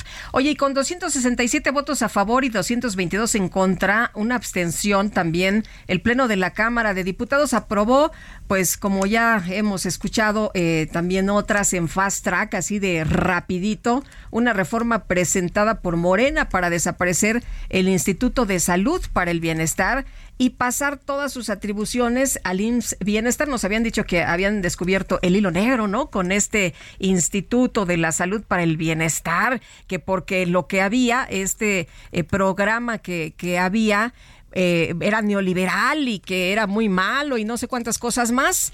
Eh, pero vamos con Elia Castillo que nos tiene todos los detalles y bueno, pues ahora resulta que eh, esto que habían presentado como un gran, pues una gran solución, resulta que tampoco pues les dio grandes beneficios, así que pues lo desaparecen y ahora todo lo absorbe el IMSS Bienestar. Elia, ¿qué tal? Buenos días. Muy buenos días, Sergio Lupita. Los saludo con mucho gusto a ustedes y al auditorio. Así es, con 267 votos a favor, 222 en contra y una abstención. Con la dispensa de todos los trámites, el Pleno de la Cámara de Diputados aprobó Fast Track en lo general y en lo particular la iniciativa que desaparece el Instituto de Salud para el Bienestar y faculta al Instituto Mexicano del Seguro Social para el Bienestar en la prestación de servicios de salud y medicamentos gratuitos a las personas que no cuenten con seguridad social. El proyecto que se turnó al Senado de la República para su análisis, discusión y eventual aprobación fue presentado a través de una iniciativa por el diputado de Morena y presidente de la Comisión de Salud, Manuel Reyes, este mismo martes. La iniciativa señala que el gobierno federal, conforme a lo que establezca el presupuesto de egresos, destinará anualmente a servicios de salud del IMSS Bienestar recursos para la prestación gratuita de servicios de salud, medicamentos y demás servicios asociados, así como para personal, equipamiento e infraestructura.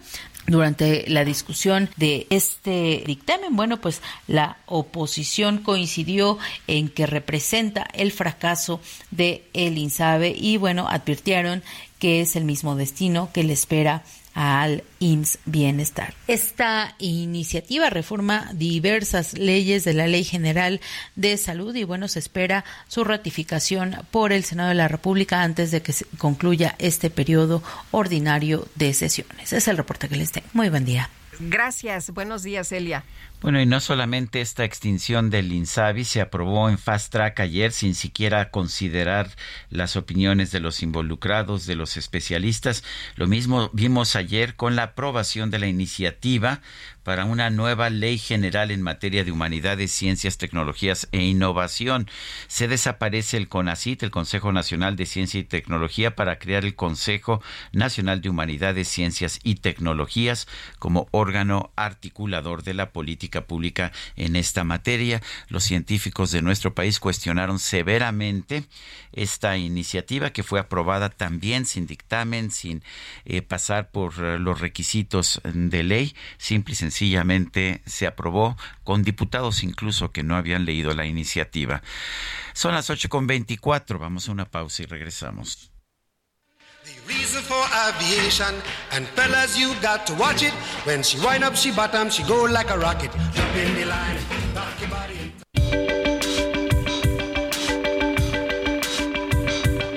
Sergio Sarmiento y Lupita Juárez quieren conocer tu opinión, tus comentarios o simplemente envía un saludo para ser más cálida esta mañana. Envía tus mensajes al WhatsApp 55 20 10 96 47.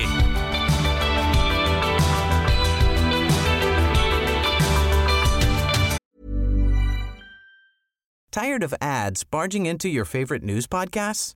Good news. Ad-free listening is available on Amazon Music for all the music plus top podcasts included with your Prime membership. Stay up to date on everything newsworthy by downloading the Amazon Music app for free or go to amazon.com slash news ad free. That's amazon.com slash news ad free to catch up on the latest episodes without the ads.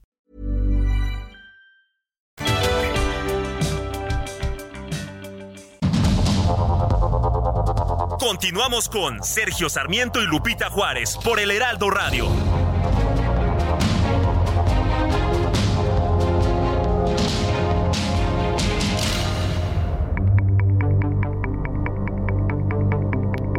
Jaque Mate con Sergio Sarmiento.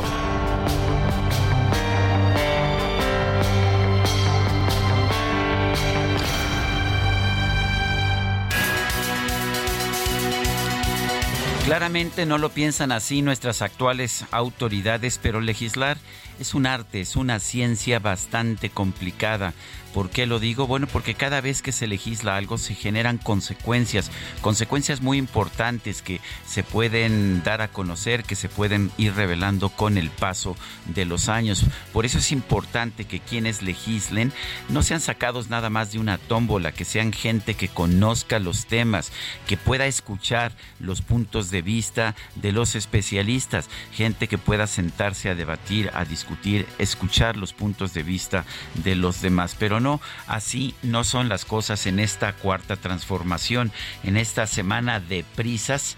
Eh, conforme las cámaras del Congreso están tratando de sacar adelante las iniciativas del presidente López Obrador, estamos viendo que la mayoría oficialista está recurriendo cada vez más al fast track, esto es, a legislar sin siquiera considerar lo que se está votando. Los diputados ni siquiera se enteran de las leyes porque se les están sometiendo un par de horas antes de la votación, no tienen ni siquiera tiempo de leerlo, eh, simple y sencillamente se considera que su función es levantar el dedo como en los tiempos del viejo PRI.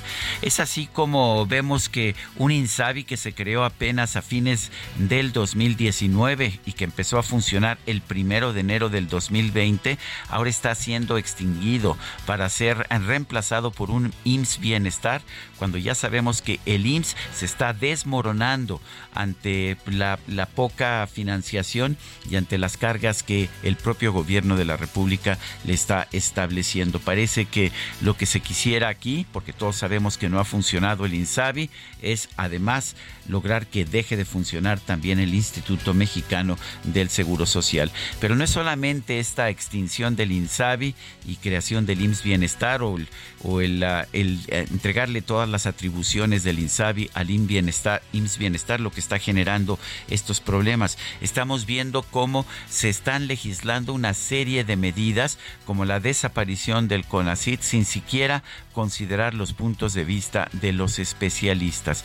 Estamos viendo una verdadera avalancha en la que el presidente de la República quiere dejar claro que él sabe más que todos los demás sobre absolutamente todos los temas y que la razón de ser del legislativo es levantar los dedos cuando lleguen las iniciativas del presidente de la República. Eso está realmente muy mal. Estamos regresando en el pasado. Legislar deprisa no tiene ninguna lógica, no tiene ningún sentido. Es indispensable legislar bien, discutir con los representantes de la oposición, con los especialistas, para emitir reglas sensatas y sostenibles en el largo plazo. La verdad es que no se puede legislar nada más obedeciendo las ocurrencias de un presidente. Yo soy Sergio Sarmiento y lo invito a reflexionar.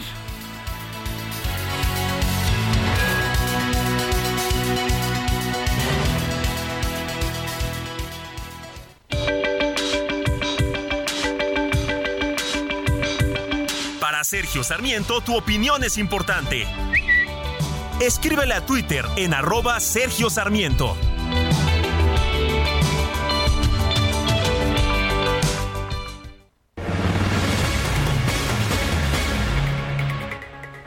Bueno, y continuamos con la información. El secretario de Gobernación, Adán Augusto López, indicó que la suspensión de la primera reunión de alto nivel para la integración agroalimentaria de América Latina se suspendió debido pues a que no se pudieron conciliar las agendas de los presidentes y no por el contagio de COVID del presidente López Obrador. Vamos a escuchar.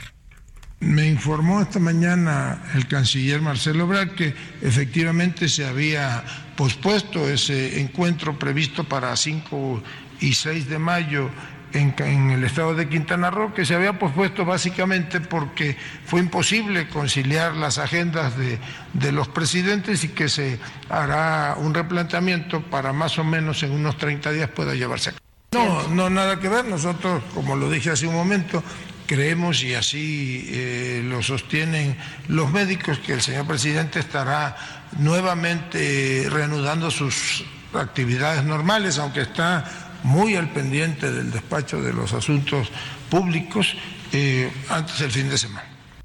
Bueno, pues ¿qué le parece? No es por el tema del contagio de COVID, es por otra situación y tiene que ver con las agendas de otros mandatarios. También el eh, secretario de Gobernación señaló que la reunión con los gobernadores se va a dividir en dos, hoy con 20 mandatarios y la próxima con 12 más. Vamos a escuchar lo que dijo. Pues es una reunión que había sido convocada desde finales de la semana pasada. Eh, es un ejercicio mm, que se divide en dos bloques. El día de hoy estarán presentes seguramente 20 gobernadores. Posteriormente, la siguiente semana, hay otra reunión, se está convocando una reunión con 12 eh, gobernadores. Es una reunión de trabajo. Eh, por cierto, estará el gobernador de Puebla este, el día de hoy. Originalmente estaba programada con el señor eh, presidente, nos tocará atenderlos a un servidor, a la secretaria de Seguridad Ciudadana y al subsecretario de Derechos Humanos, Alejandro Encinas, pues todo va en el, en el marco de la revisión que se hace periódicamente a la Estrategia Nacional de Seguridad. Pues ahí lo que dijo esta mañana el secretario de Gobernación. Bueno, son las ocho con treinta y siete. La Cámara de Diputados reformó nuevamente la Ley General de Salud ahora para desaparecer el Instituto de Salud para el Bienestar, el INSABI. Recordemos que el INSABI fue creado eh, fue creado apenas, de hecho la legislación se dio a conocer, se, se hizo en 2019 y el INSABI empezó, de hecho, a funcionar el primero de enero del 2020. Nos dijo que era para que México tuviera un sistema de salud como el de Dinamarca, que esto iba a ocurrir ya en diciembre del 2020.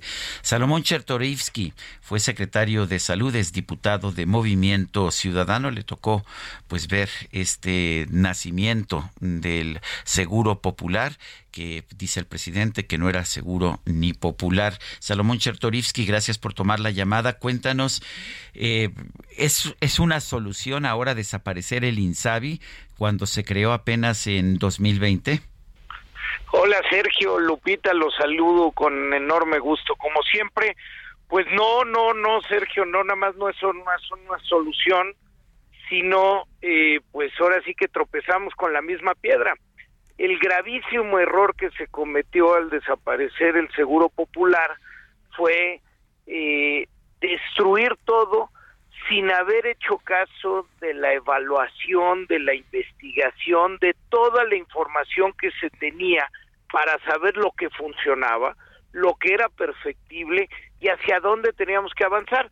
Se, se votó por el borrón y cuenta nueva y así es como inicia el INSABI sin reglas claras, sin una estructura financiera establecida, sin un paquete de padecimientos que fuera a, manejar eh, sin claridad ni transparencia para las entidades federativas de cómo iba a ser la relación y un largo etcétera.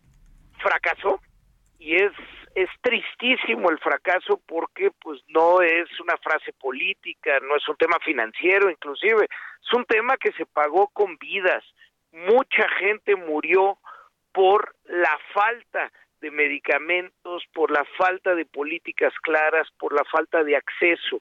53 millones de mexicanas y mexicanos ya tenían seguro popular.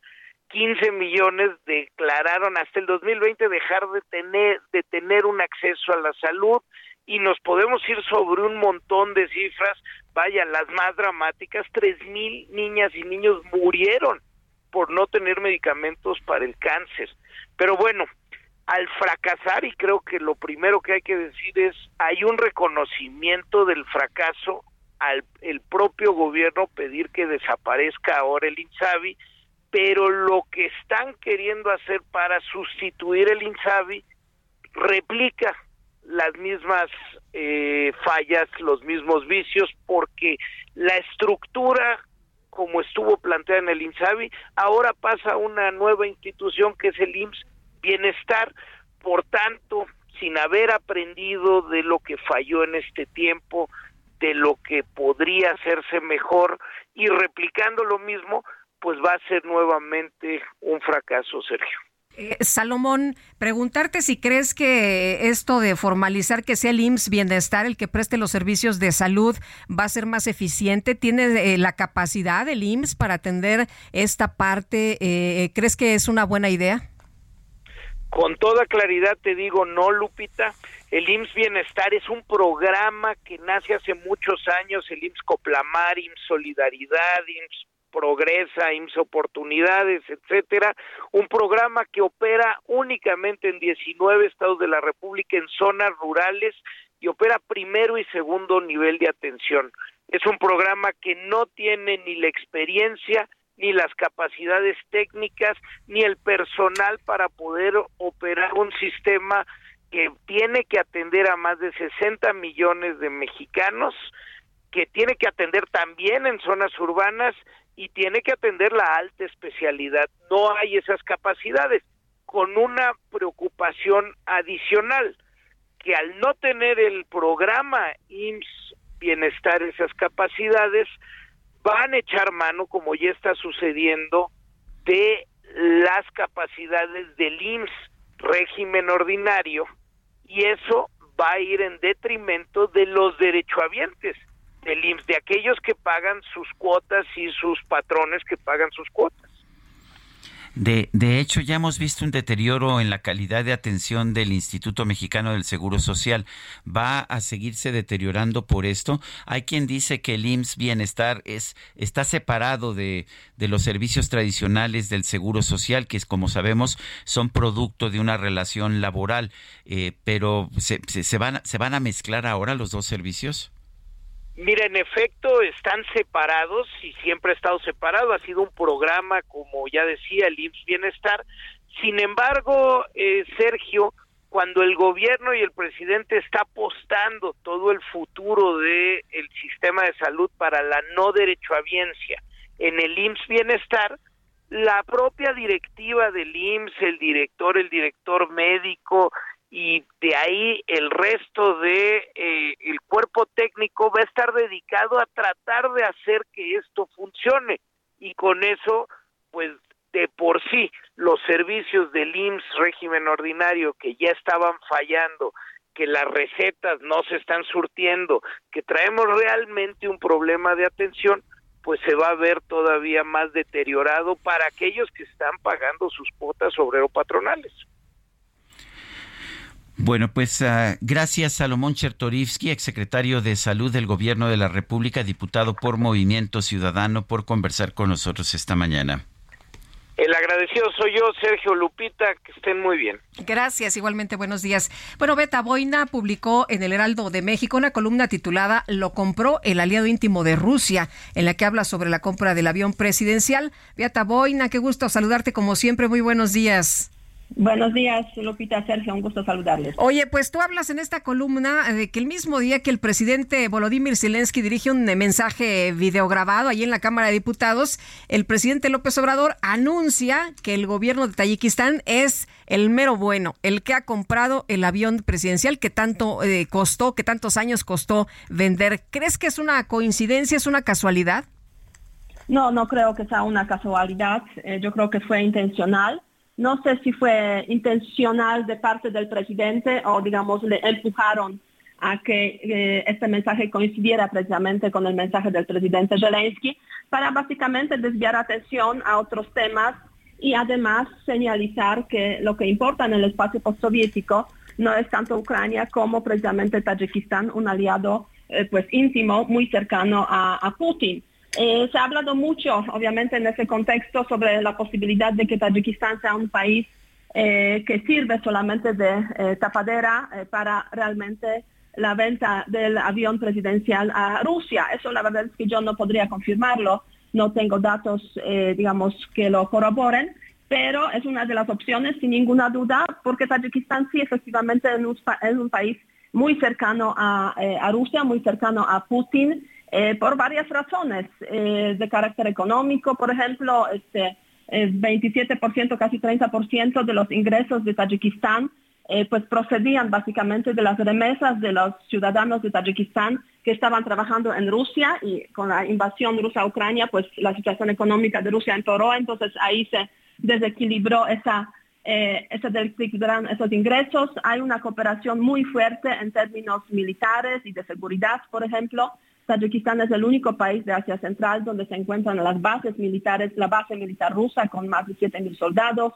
Hay reuniones frecuentes entre el presidente de eh, el presidente Emamoli em, eh, Ramón con el presidente Putin. El año pasado eh, ha habido incluso la visita del presidente Putin a a, a Dushanbe, a la capital, para reunirse de, para reunirse con el presidente eh, de, este, de este país. Y aparte de eso se reunieron el año pasado en varias ocasiones en diferentes foros multilaterales que reúnen a los países postsoviéticos, eh, obviamente en la cooperación militar, de seguridad, en la cooperación económica. Entonces sí, este, eh, la verdad es que no fue una casualidad ese anuncio el mismo día por la tarde este, eh, sobre esta venta del, eh, del avión presidencial.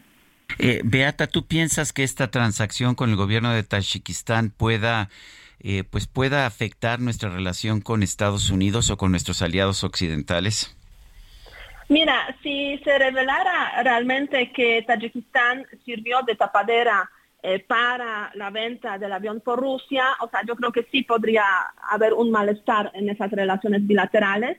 Ahora bien, eh, no sería el primer país eh, que Rusia usaría em, si realmente ocurriera eso para ese tipo de transacciones, eh, ese tipo de puenteo, ¿no?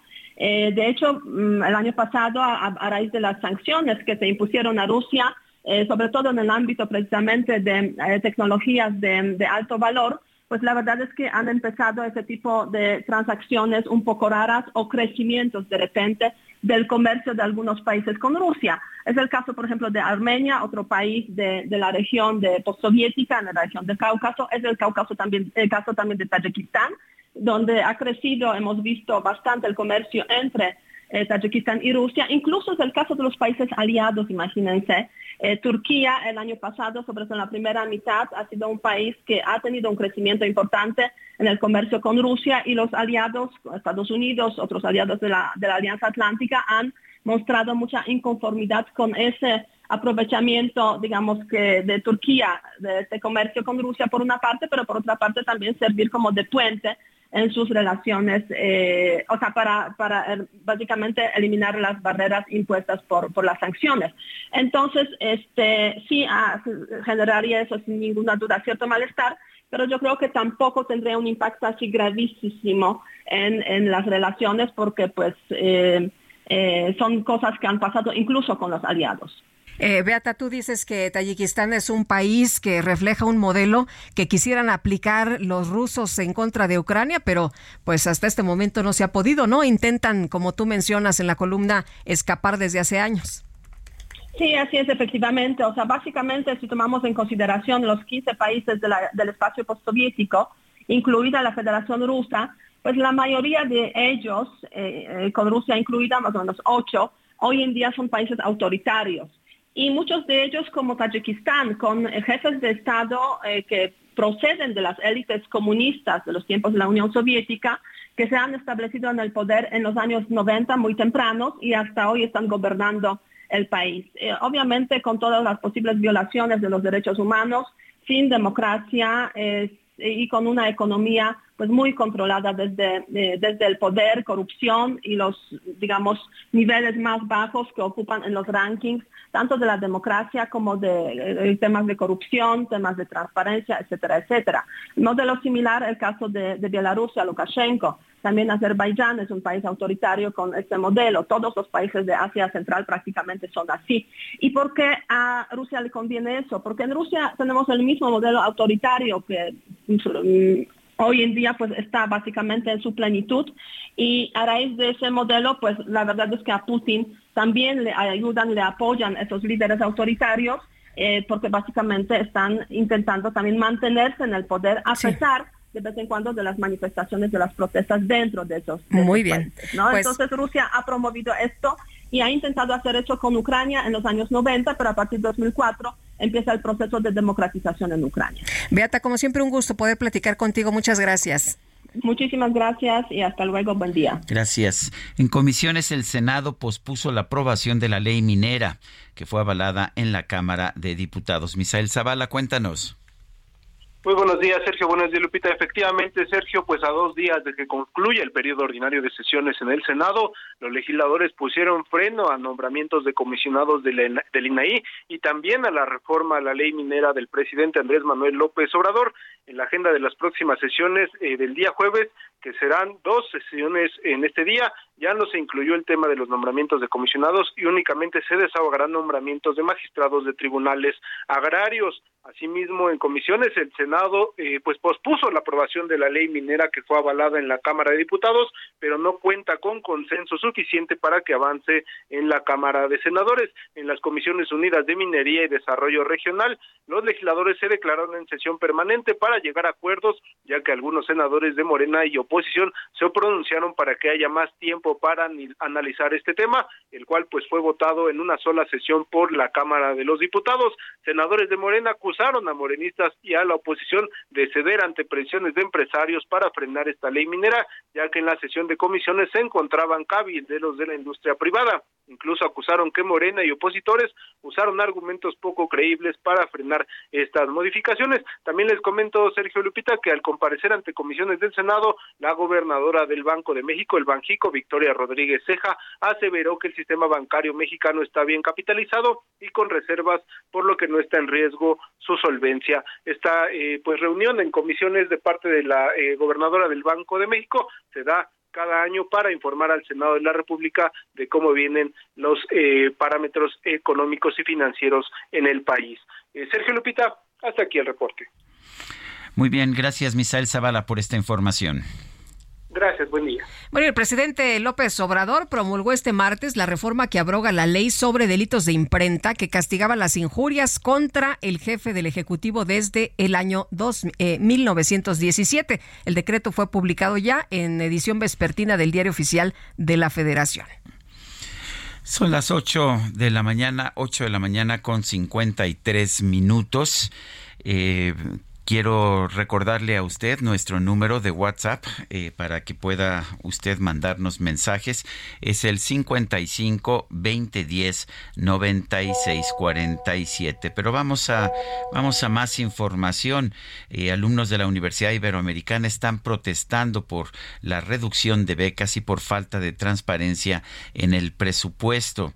Eh, según información que se ha dado a conocer en redes sociales, la comunidad estudiantil de la Universidad Iberoamericana está acusando al rector Luis Arriaga de aplicar políticas que no corresponden al carácter humanista de la institución. Grupo de alumnos protestaron frente a la rectoría de la institución para exigir transparencia en el presupuesto, así como para protestar por la reducción de las becas y los programas de humanidades.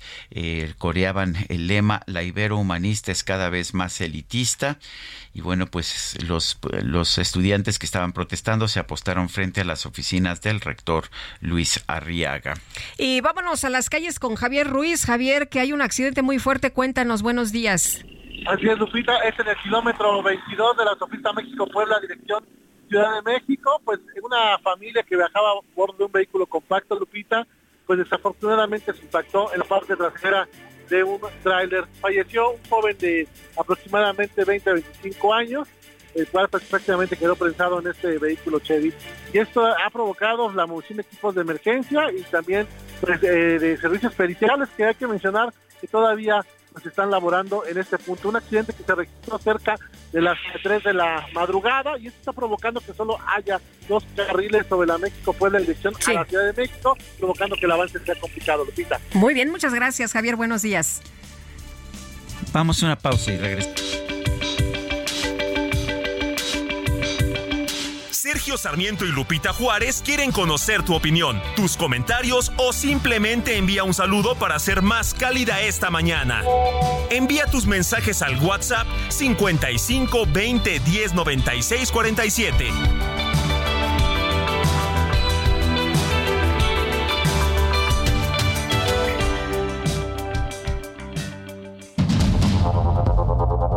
Continuamos con Sergio Sarmiento y Lupita Juárez por el Heraldo Radio.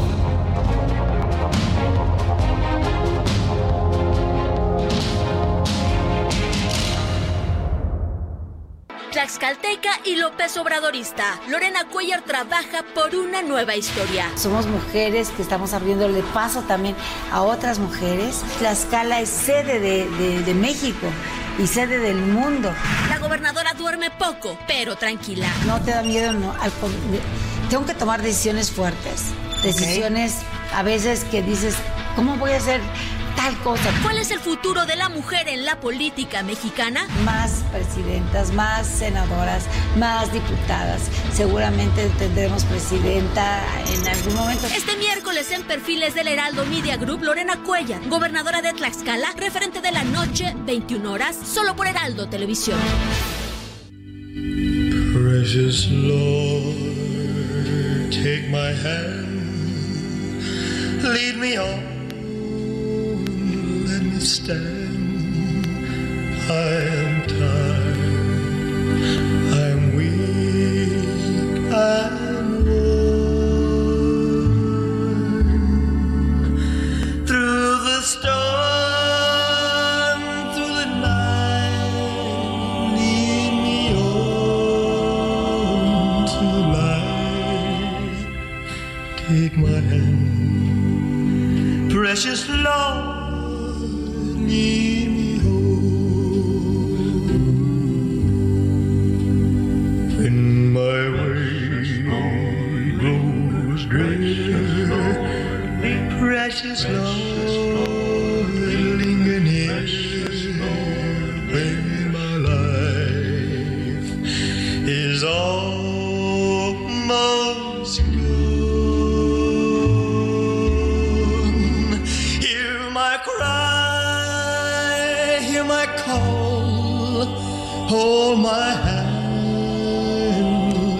Seguimos escuchando música, música de Harry Belafonte. Esto se llama Acorn in the Meadow, Bellota en el campo. Es una balada, esta sí no es de calipso, no es de su estilo tradicional o del estilo que lo hizo famoso, pero también muestra sus características como baladista que creo que eran realmente muy importantes. No sé qué opines tú, Lupita. Oye, me gusta, la verdad es que eh, esta, por ejemplo, yo no la conocía, eh, no la había escuchado y me parece sensacional. Y lo estamos, eh, pues, eh, descubriendo, ¿no? En algunas de las eh, facetas. Porque lo habíamos escuchado, sí, en las canciones tradicionales, en este, en All Day, en estas canciones de calipso tradicionales, y ahora aquí lo estamos oyendo también en otro tipo de circunstancias este hombre que ayer destacaban mucho, no nada más esta capacidad eh, de cantar, esta voz sensacional, sino pues el trabajo que hizo este activismo al que se dedicó durante por los derechos mucho civiles, tiempo por los derechos de, los, negros, allá en los Estados Unidos. Bueno, pues vámonos con la eh, con los mensajes. Dice una persona en nuestro auditorio, nos dice, a ver, no encuentro el nombre. Querido dúo dinámico, ¿para qué mantenemos diputados que abdican a la representación popular y solo obedecen a sus ambiciones personales y a su mesías? Si lo que se requiere es ahorrar, ahorremos el gasto inútil del Congreso. Abraham Álvarez de Santa Rosa, Gustavo Amadero. Legislar es un arte y de persona inteligente, culta y preparada, y ahora son muy inteligentes, sobre todos los designados de dedazo. Alma Rosa Arjona desde Coyoacán. Buen día, Sergio Lupita. Cuando el presidente le sirve una institución, qué bueno, respiradores, vacuna patria, salud para todos, Insabi. Cuando ya no me sirve, se elimina para cubrir mis fallas. Espero muchos mexicanos podamos ver esto. Efren Porras. 9 de la mañana con cuatro minutos. Vamos con el Químico Guerra. El Químico Guerra. Con Sergio Sarmiento y Lupita Juárez. Químico Guerra, ¿qué nos tienes esta mañana? Adelante. Una buena noticia, Sergio Lupita. Estoy en este momento en lo que es el lanzamiento, digamos, el dar a conocer lo que va a ser la gran conferencia sobre reciclaje de los plásticos, Plastics Recycling Latam. ¿Por qué en inglés? Porque es eh, eh, sede aquí en México, pero de toda América, de todo el continente americano. Es un punto de encuentro para México y América Latina sobre el reciclaje de plástico. ¿Por qué es esto importante y por qué son buenas noticias? Porque México tiene que avanzar en una forma mucho más acelerada hacia un eh, sistema de reciclaje que nos permita disminuir lo que está afectando tanto el entorno, nuestro ambiente, como generar valor, Sergio Lupita, porque a final de cuentas esto tiene valor, lo he comentado con ustedes respecto al PET. El PET hoy en día se recicla en una forma eh, muy efectiva en México, somos de los principales recicladores de PET en el mundo, pero faltan los otros, el polipropileno, el poliestireno, que tienen también que entrar en este reciclaje. Esta iniciativa del Plastics Recycling Latam está, pues, eh, digamos, cobijada, está impulsada por ECOSE, este, esta organización sin fines de lucro, que lo que está haciendo precisamente es difundir, ampliar a través de sistemas educativos, sistemas de conocimiento, pero también prácticamente, ¿no? En escuelas, en eh, empresas, etcétera, cómo se va a reciclar. Lo que vale se recicla. Y esto es muy cierto, porque si no tomamos en cuenta la economía de los plásticos, por mucho que los ambientalistas quieran, ¿verdad?, prohibirlos y que este, se, se recoja todo, si no está la estructura económica atrás del reciclaje bien fundamentada, Sergio Lupita, sabemos que esto no funciona. Por eso es tan importante esto, el Plastics Recycling, eh, de donde se van a eh, dar a conocer el 7 y 8 de junio. Hoy se lanza esta iniciativa para que eh, pues muchos más mexicanos, sobre todo empresas pequeñas y medianas que ahora están fuera de este sistema, se incorporen a algo que a final de cuentas pues es beneficio para el bienestar de todos nosotros, Sergio Lupita. Pues Químico Guerra, como siempre, gracias por conversar con nosotros. Al contrario, buenos días. Buenos días, Lupita. Buenos días. Son las nueve de la mañana con siete minutos. Vamos a un resumen de la información más importante.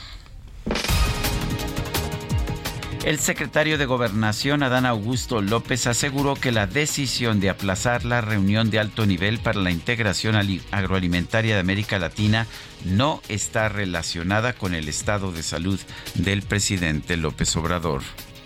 Me informó esta mañana el canciller Marcelo Ebrard que efectivamente se había pospuesto ese encuentro previsto para 5 y 6 de mayo en, en, el estado de Quintana Roo, que se había pospuesto básicamente porque fue imposible conciliar las agendas de, de los presidentes y que se hará un replanteamiento para más o menos en unos 30 días pueda llevarse a cabo. Es decir, no, ten, no tendría que ver con la, la enfermedad del contagio del presidente. No, no, nada que ver. Bueno, y por otra parte, el secretario Adán Augusto López también informó que él y la titular de la Secretaría de Seguridad y Protección Ciudadana, Rosa Isela Rodríguez, van a encabezar la reunión de trabajo que tendrán los gobernadores de Morena en Palacio Nacional. Originalmente estaba programada con el señor presidente. Nos tocará atenderlos a un servidor, a la secretaria de Seguridad Ciudadana y al subsecretario de Derechos Humanos, Alejandro Encinas. Como les dije, está confirmada la presencia de 20 gobernadores y pues todo va en el, en el marco de la revisión que se hace periódicamente a la Estrategia Nacional de Seguridad. ¿Habrá un mensaje del presidente López Obrador en video en este encuentro? ¿Se prevé? Pues eh, no está previsto, pero pudiera darse. La Casa Blanca anunció que Julie Chávez Rodríguez, actual asesora presidencial y directora de asuntos intergubernamentales, será la próxima jefa de campaña del presidente Joe Biden. En un comunicado, el gobierno de Venezuela aseguró haber tomado notas de la deliberación de la conferencia internacional celebrada en Colombia sobre la situación política en su territorio. El presidente de Colombia, Gustavo Petro, negó que el líder opositor venezolano, Juan Guaidó, haya sido expulsado de Colombia. Señaló que su entrada ilegal se permitió para que viajara a Estados Unidos por razones humanitarias. Informe anual, la UNICEF advirtió que la pandemia de COVID-19 interrumpió de forma drástica la vacunación infantil a nivel mundial. Explicó que entre 2019 y 2021 alrededor de 67 millones de niños no recibieron alguna de las vacunas sistemáticas que necesitaban.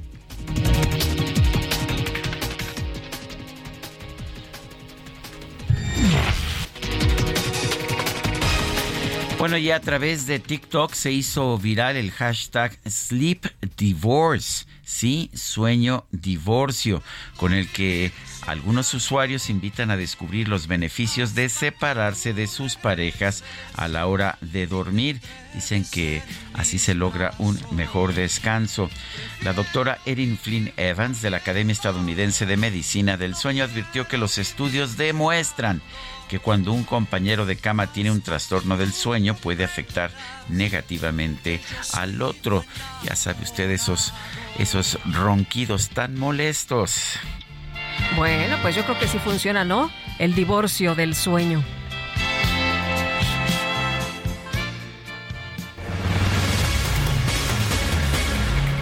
Yo la verdad... Cada sí- quien a su sí- cama, ¿eh? Yo sí prefiero dormir solo.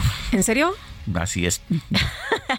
Fuertes declaraciones. Bueno, vámonos, vámonos con más Bueno, información. vivo solo, entonces... ¿Ah, sí? este, digo, se aceptan, este, se aceptan invitadas si quieren llegar, pero bueno.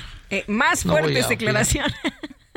Yo creo que ya deberíamos de pasar a la siguiente nota, fíjate. Me parece una buena idea. Te Bueno, bueno. Este martes se llevó a cabo la audiencia del comisionado del Instituto Nacional de Migración, Francisco Garduño. Usted sabe una situación muy grave por la muerte de 40 migrantes allá en Ciudad Juárez. Y Diana Martínez, nos tienes toda la información que va a ocurrir. Ya se presentó, ya fue la audiencia, pero ¿qué es lo que sigue? Cuéntanos. Así es, Sergio Lupita, muy buenos días. Francisco Garduño continuará como titular del Instituto Nacional de Migración, pero debe firmar cada 15 días ante la autoridad judicial por la imputación que hay en su contra por el incendio en el que murieron 40 migrantes en Ciudad Juárez, Chihuahua. La Fiscalía General de la República pidió que el comisionado fuera separado temporalmente del cargo y se le prohibiera salir del país. Sin embargo, el juez rechazó esta solicitud y solo impuso como medida cautelar la presentación periódica que se hará efectiva a partir del próximo 2 de mayo. El próximo domingo, el impartidor de justicia decidirá si lo vincula o no a proceso por el delito de ejercicio ilícito del servicio público que no amerita prisión, prisión preventiva de oficio. Durante la audiencia de este martes, que duró seis horas y media, Garduño escuchó los datos de prueba que tiene la Fiscalía General de la República en su contra, entre estas que no hizo lo necesario para evitar el incendio. Según la Fiscalía, la estación migratoria no cumplía con las condiciones para operar porque no tenía sistema contra incendios ni había ventilación. La defensa de Garduño solicitó la duplicidad del término constitucional, por lo que la situación jurídica del funcionario se determinará, se determinará el próximo 30 de abril. Al salir de la audiencia, el comisionado se negó a dar una declaración, solamente dijo que su abogado, Rodolfo Pérez, es quien será eh, su vocero. Hasta aquí mi reporte. Gracias, Diana Martínez, por esta información. Adelante. Son las nueve con trece minutos, nueve con trece. Bueno, Francisco Garduño ya se dijo va a seguir como comisionado del Instituto Nacional de Migración, eh, pues a pesar de las acusaciones en su contra, después de que un juez federal rechazó la petición del Ministerio Público Federal para separarlo de su cargo. Eunice Rendón es especialista en seguridad y migración, la tenemos aquí en la línea telefónica. Eunice Rendón, gracias por tomar nuestra llamada. ¿Cómo ves esta decisión? Una de, por supuesto, que mantenga eh, su juicio en libertad, quizás se entienda por la acusación que está recibiendo, eh, pero ¿cómo lo ves de que Francisco Garduño continúe como director, como eh, comisionado del Instituto Nacional de Migración? Bueno, pues sin duda todo lo que ha sucedido es una desgracia y se requieren hacer cambios a profundidad de la, de la institución misma y de las personas que tengan que cambiarse para eh, modificar y replantear, creo yo, el tema migratorio en México. Creo que sí debemos esperar a que termine el proceso para saber exactamente cuáles son eh, de las responsabilidades de cada uno de los actores que hasta ahora la fiscalía está investigando, que la fiscalía también nos dé a conocer pues más información y por supuesto todo aquel que resulte responsable en este tema y culpable pues tiene que eh, finalmente seguir eh, lo que la fiscalía dictamine. Pero me parece muy importante, Sergio, que no olvidemos que el tema central de todo esto, más allá de que la Fiscalía tenga que hacer su trabajo porque se requiere justicia ante un hecho tan lamentable como el de Ciudad Juárez, es parte, creo yo, de la reparación del daño para las víctimas que haya también justicia, pero en el tema eh, me quiero concentrar en dos puntos con las víctimas, la reparación del daño y los mecanismos de no repetición. Eso para mí es lo más importante además de la justicia, es decir, no solamente se trata de castigar o de seguir los procesos de aquellos que tuvieran alguna responsabilidad, sino que se trata más bien de qué vamos a hacer para que este tipo de situaciones nunca más vuelva a suceder. Y es donde yo creo que al menos nosotros como organizaciones estamos muy concentrados. Nosotros, Sergio Lupita, hicimos un decálogo que el día de hoy vamos a, trabajarlo en la Comisión de Asuntos Migratorios con los diputados, hoy en la tarde, que es un decálogo de las 10 acciones eh, y medidas urgentes para transitar a una migración más ordenada, más segura y sobre todo más humana, considerando además eh, acciones factibles, es decir, qué cosas sí puede hacer el presidente, el gobierno y las instituciones responsables del tema migratorio eh, en los próximos meses para que realmente haya un cambio. Por ejemplo, tendríamos ya que estar haciendo una revisión muy minuciosa de las 56 estaciones migratorias provisionales y permanentes. Tendríamos que estar viendo los perfiles de la gente que está ahí, que verdaderamente estén capacitados para la labor que ahí se requiere, con perspectiva de género, proximidad, migración. Ahora la Suprema Corte de Justicia, en este sentido, también dice que es la Guardia Nacional quien tiene que encargarse estas estaciones en vez de empresas privadas, por ejemplo, como, pasa, como pasó en el caso de Juárez, eh, que es otra de las cosas que ponemos en el decálogo, la Guardia o la autoridad a través de protección eh, federal. Sin embargo, incluso la Guardia o cualquier otra policía este, de, eh, de gobierno que esté ahí, tiene que estar capacitada para el tema migratorio, para qué hacer en una emergencia, no solamente como el incendio, ¿no? Sino cualquier otro tipo, motín, este, temas de salud, en fin, una serie de protocolos que es urgente que se pongan en marcha los que faltan y que los que existen, pues se los aprendan, ¿no? Y los conozcan. Hay también otras cosas como replantear, por ejemplo, la relación bilateral, porque si no hacemos eso, pues no va a cambiar mucho la frontera norte el tema de la corrupción es otro tema que duele mucho y eso está pues ya muy metido en el instituto, digamos, a nivel muy territorial, pero creemos que si todos los migrantes que nosotros entrevistamos y vemos en la agenda norte, sur, centro, se quejan de que pasaron por alguna autoridad corrupta, pues no está tan difícil encontrarlos, ¿no? Entonces creo que sería importante hacer un esquema para eh, denuncias anónimas. Oye, es que es un, es un negociazo, Eunice, es un super negocio, ¿no? De, desde los eh, eh, policías municipales que agarran a la gente, que la intimidan para quitarle dinero, hasta todos los que están involucrados, este, pues es, es difícil abatir la, la, corrupción cuando todo el sistema lo permite así. ¿Cómo podríamos deshacer esto? Que, que se permita a las personas el libre tránsito y que nadie los pueda detener, ¿eso nos liberaría de, la corrupción, de los coyotes, em, de todo esto que se, que se ha visto? Mira, yo creo que no, no los liberaría de eso. Yo creo que sí tienen que ser mecanismos ad hoc. ¿Por qué? Porque el, el tema no es nada más los funcionarios corruptos son también ya personas de grupos del crimen organizado que están metidos en el tema, que saben que van a pasar por tal camino y les están cobrando paso, ¿no? O sea, el, el, tránsito se los cobran también los criminales y bueno, ante la indefensión que tienen los migrantes pagan a, buenos y a malos, ¿no? Como ellos dicen. Entonces, creo que algo importante es más bien sí dar un seguimiento puntual de controles aleatorios en donde ya sabemos que están este tipo de, de funcionarios y de situaciones para poder también castigar esta situación, ¿no? Y que realmente empiece a verse que, que no se puede eh, eh, utilizar a los migrantes en ese sentido. Por otro lado, ¿qué cosas sí? Eh, yo, yo soy más de la idea o más, este, digamos, más a favor de las vías legales de la migración. O sea, ¿por qué no exploramos más, que es otra parte del decálogo, un modelo productivo, humano y seguro? Y esa y empático. Y esa parte por ejemplo nosotros planteamos incluso ese recurso que pagan los migrantes que como tú dices es millonario no entre todos los que van pagando en el camino y lo que le pagaron al coyote que además hay que decirlo los coyotes cada vez más son de parte de grupos de crimen organizado más peligrosos no los Zetas Cártel Jalisco Nueva Generación entre otros porque han encontrado ahí un negocio muy jugoso. Entonces eh, el, el tema aquí creo por qué no esos recursos los mejor ayudamos a que la persona no tenga que utilizar a esos traficantes, que conectar la oferta con la demanda incluso a nivel empresarial, a nivel del sector privado, con esquemas incluso de capacitación, que también eso lo proponemos, y que esos recursos mejor se paguen en esa capacitación, en el papeleo de las personas que finalmente van a llegar a ese lugar y van a quedarse ahí, más que en, en que se quede en manos de delincuentes. Entonces creo que sí tenemos que innovar un poquito más y sobre todo entender que la securitización, el control y las amenazas no han funcionado, la migración ha incrementado.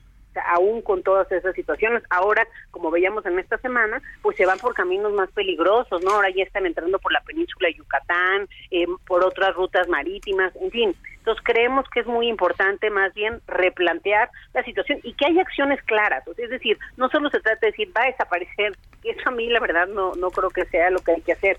vamos a desaparecer el instituto y a crear algo nuevo eh, que va a estar muy bien. Yo creo que no va por ahí. Hay que, a partir de las instituciones, qué repensamos, qué cambiamos, qué modificamos de la ley como el artículo 111 para que no puedan estar las personas detenidas por más de 36 horas, entre otras prerrogativas que nos aseguren esa formación de los equipos a nivel territorial y la limpieza, digamos, de la institución, pero crear de nada, va a pasar lo que el Seguro Popular, ¿no? O sea, de, de, quitar una institución que más o menos tenía una funcionalidad con todos los defectos que pudiera tener y pues crear algo que nunca terminó de funcionar. Entonces, sí creo que con el tiempo que le queda también al gobierno es mucho más factible llevar a cabo este tipo de acciones que ponemos en el decálogo a querer volver a inventar todo desde cero. Eunice Rendón, especialista en seguridad y migración, gracias por conversar con nosotros. Muchas gracias a ustedes. Hasta luego. Buenos días. Buenos días. Y el embajador de los Estados Unidos en México, Ken Salazar, dio positivo a COVID. Dice que pues hay que seguirse cuidando contra COVID porque sigue latente. Les quiero comunicar que después de hacer una prueba salí positivo. Me encuentro bien, pero suspenderé mis actividades para seguir los protocolos que se establecen. Esto lo dio a conocer a través de su cuenta de Twitter. En la mañana eh, había ofrecido un desayuno a empresarios de transporte aéreo de pasajeros y de carga en su residencia al que también eh, asistieron autoridades mexicanas del ramo. Por cierto, que se había reunido con la secretaria Rosa Isela Rodríguez. Ella va a acudir el día de hoy a esta reunión que va a tener con gobernadores. De hecho, la van a encabezar ella y el secretario de, Gobernación. Pero bueno, pues Rosa Isela Rodríguez no ha dicho nada sobre ningún contagio. Por lo pronto, pues ya Ken Salazar comunica que sí está eh, positivo a COVID. Vamos con Mónica Reyes. Adelante, Mónica. ¿Cómo están, Lupita? Sergio, qué gusto saludarlos y platicarles, amigos del Heraldo Radio, que este Día del Niño festeja a los pequeños de la casa. Con Citibanamex disfruta promociones y descuentos para consentirlos con divertidas sorpresas. Ingresa a www.citibanamex.com diagonal promociones y conoce más sobre los beneficios que tienen tus tarjetas Citibanamex. ¿Qué esperas para aprovechar todas las promociones? Vigencia al 30 de abril de 2023. Regreso con ustedes a seguir escuchando más noticias. Gracias, Mónica Reyes. En Tabasco, Beatriz Gutiérrez aseguró que el presidente López Obrador se encuentra muy bien tras haber contraído COVID-19 por tercera ocasión. Dijo que ella pues estaba en ese evento porque no está contagiada, pero vamos a escuchar Noemí. Adelante, Noemí Gutiérrez. Sergio Lupita, los saludo con gusto. Comentarles que ayer estuvo en Tabasco la doctora Beatriz Gutiérrez Mioler en una sesión del Fandango por la lectura acompañada por el canciller Marcelo Ebrard. Ante estudiantes de secundaria, habló de la salud de su esposo y presidente Andrés Manuel López Obrador, quien se contagió de COVID-19 por tercera ocasión que la única y auténtica verdad es que nuestro presidente está muy bien. Eso es lo primero. Entonces nuestro presidente está guardadito, reposando como debe ser. Todo lo demás que se haya dicho sobre el COVID que tiene ya queda en la inventiva de muchos que pues a lo mejor no tienen mucho que hacer. Dijo que López Obrador está en aislamiento y también aclaró por qué participó en esta actividad de fomento a la lectura. Porque muchos se preguntaban, ¿y va a venir la esposa del presidente porque el presidente se enfermó? Pues sí, aquí estoy porque yo no estoy contagiada, lo dejé dormido, está tomando un tratamiento, ya lo informó el doctor Alcocer, y en dos o tres días seguramente lo darán de alta. La también historiadora habló de los síntomas que tiene el tabasqueño, quien pronto retomará sus actividades públicas. Entonces él podrá explicar de viva voz cómo, cómo se contagió. Bueno, quién sabe, porque en las multitudes no sabemos quién poseía el bicho, pero él les podrá contar con más detalle. Yo doy fe de que él fue contagiado por COVID, está muy bien, es una gripe fuerte, fuerte, fuerte, fuerte. Y si ustedes se enferman de COVID, ya lo saben, guarden los protocolos que hemos aprendido, que es el aislamiento. Sergio Lupita, la información que les tengo.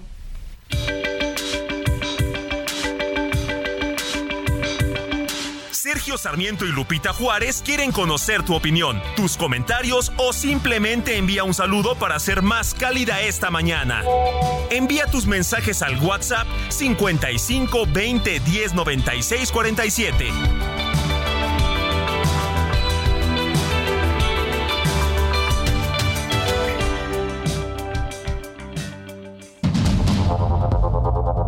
Continuamos con Sergio Sarmiento y Lupita Juárez por el Heraldo Radio.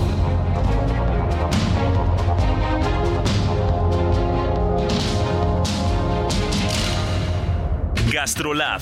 Historia, recetas, materia prima y un sinfín de cosas que a todos nos interesan.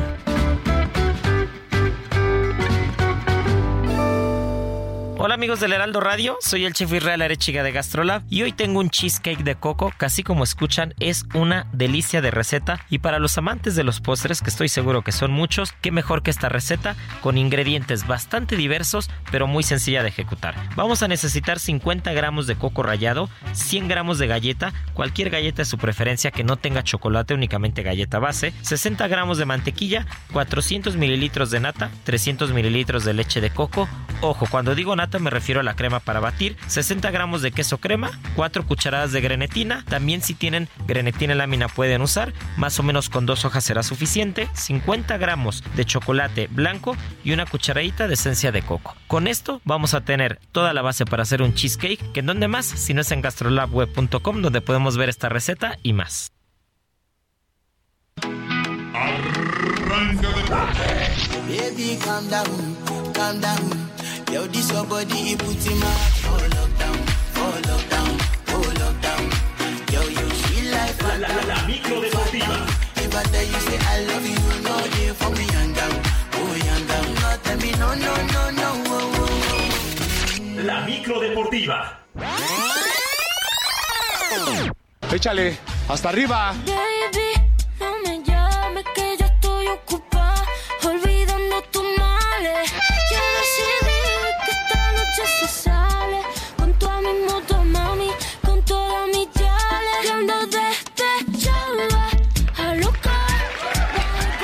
Romero, ¿qué nos tienes esta mañana? Adelante. Muchas gracias, muy buenos días, qué placer saludarles.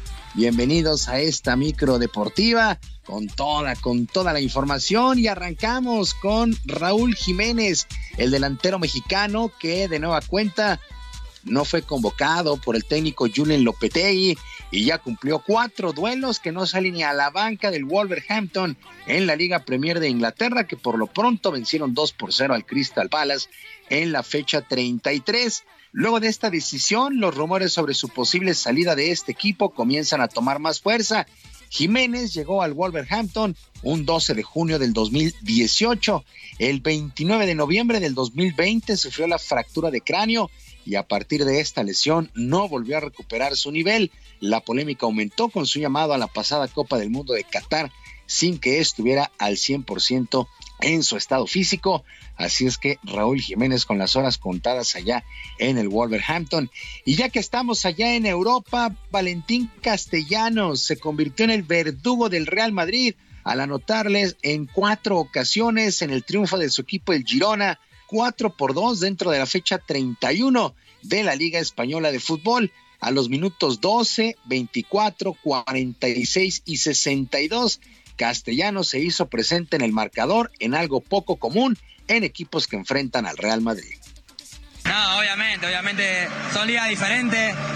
Eh, era un sueño marcarle al Madrid y marcarle el 4, ni imaginar. Así que estoy muy feliz, estoy muy feliz porque, porque bueno, también por la victoria que necesitábamos sí o sí eh, para, para, salir de, de, de eso, de, de, irnos un poquito más arriba y mirar para arriba. Así que muy contento por, por todo. Vamos a arrancarlo con altura. Bueno, el nombre de Valentín Castellanos le ha dado la vuelta al mundo por anotarle cuatro veces al Madrid. Mientras tanto, los Tigres de la U de Nuevo León tomaron una mínima ventaja de dos goles a uno sobre los Esmeraldas de León en el duelo de ida de las semifinales del torneo de campeones de la CONCACAF, el duelo que se disputó en el estadio universitario. Al minuto 6, Víctor Dávila adelantó al conjunto de León, pero Sebastián Córdoba al 45 y en tiempo de compensación, el primer tiempo Luis Quiñones puso el 2 por 1 los números definitivos. A pesar de este resultado, Nicolás Larcamón, técnico del conjunto Esmeralda, no salió tan enojado del universitario, ya que lograron marcar gol de visitante y la serie se define ante su público. Creo que es mucho más, más inteligente y sano eh, destacarnos que, que, en esta cancha eh, logramos ese gol de visitante que veníamos a buscar, quizás nos faltó eh, llevarnos mínimamente un empate. Eh, pero, pero la serie está abierta y, y, y, la buena noticia que se define en casa. Pero si le ponen la canción, Bueno, las palabras de Nicolás Larcamón. Por su parte, Robert Dante Siboldi, técnico de Tigres, puso dos factores fundamentales para este primer triunfo. Uno, la afición que jamás dejó de apoyar y en segundo a su portero Nahuel Guzmán, que resultó clave para que no fuera más grande la ventaja de la visita. No, me, me da una gran alegría, una gran satisfacción la actuación de Nahuel, porque es el, es el bastión que tenemos atrás, conjuntamente con la defensa, tuvo un gran comportamiento también. ¿eh? Cuando, cuando pudieron saltar la defensa estaba Nahuel, y hizo un gran partido, y eso a nosotros nos da una gran tranquilidad. Y hoy también tuvimos el, el número 12, que la verdad que la afición, eh, mis respetos, mi admiración, como siempre, el agradecimiento eterno de, de que siempre está apoyando, a pesar de, de todas las de, eh, dificultades que puedan tener.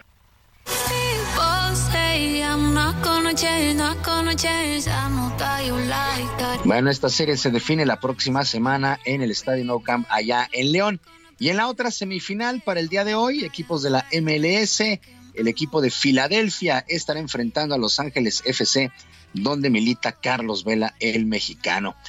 En otras cosas, actividad en el básquetbol de la NBA, el día de ayer, playoffs, el equipo de los Halcones de Atlanta derrotó 119 a 117 a los Celtics de Boston y ya tomaron ventaja de tres juegos a dos en este compromiso, mientras que los Nuggets de Denver avanzan a la siguiente ronda, han finiquitado el compromiso cuatro juegos a uno sobre los Timberwolves de Minnesota.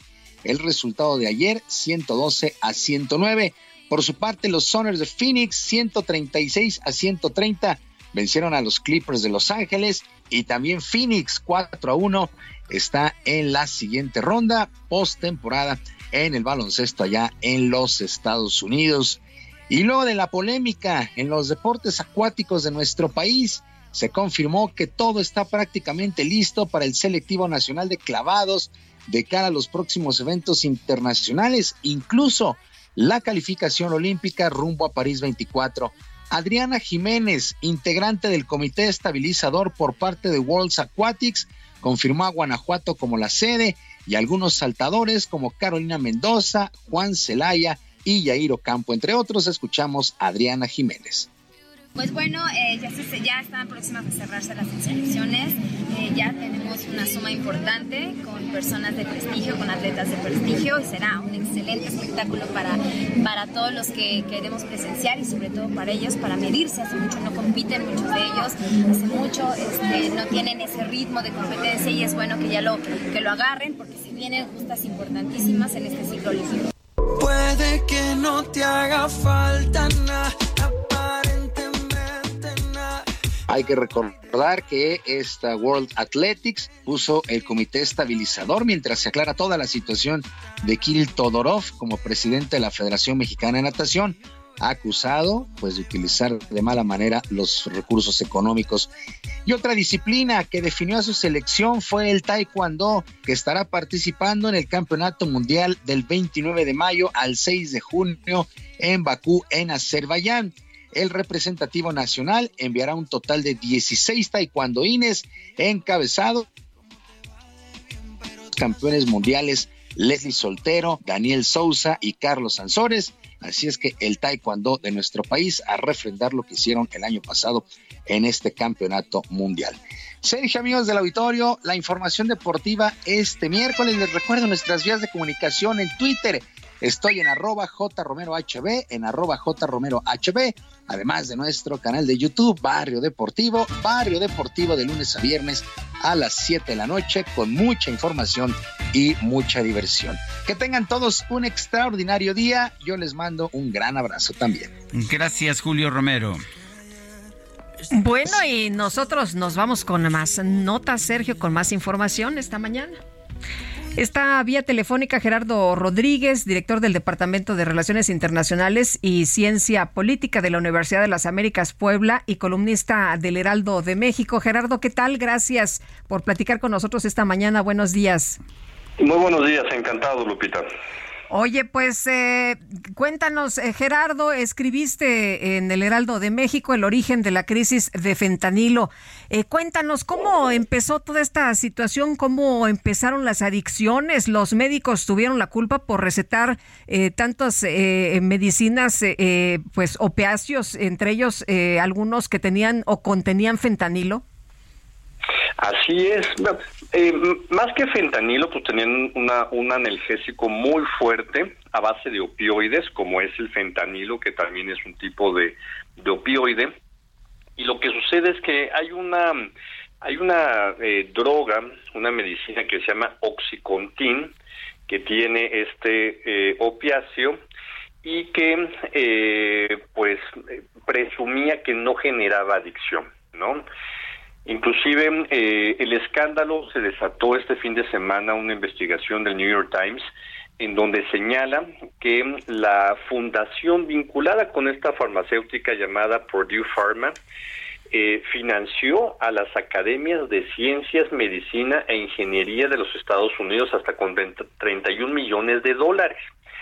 Y se destaca que pues estas academias de ciencia tampoco generaron documentos que alertaran a la población de Estados Unidos sobre la adicción que podía generar este tipo de medicamentos. No es el único, otras farmacéuticas también lo generaron. Estos analgésicos servían para tratamientos muy importantes contra el cáncer, artritis y para eh, procesos postoperatorios, ¿no? Entonces, eh, fue un escándalo esto, ¿no? También se señaló en este reportaje que universidades tan importantes como Brown o Tufts eh, recibieron también recursos para financiar centros de investigación académicos.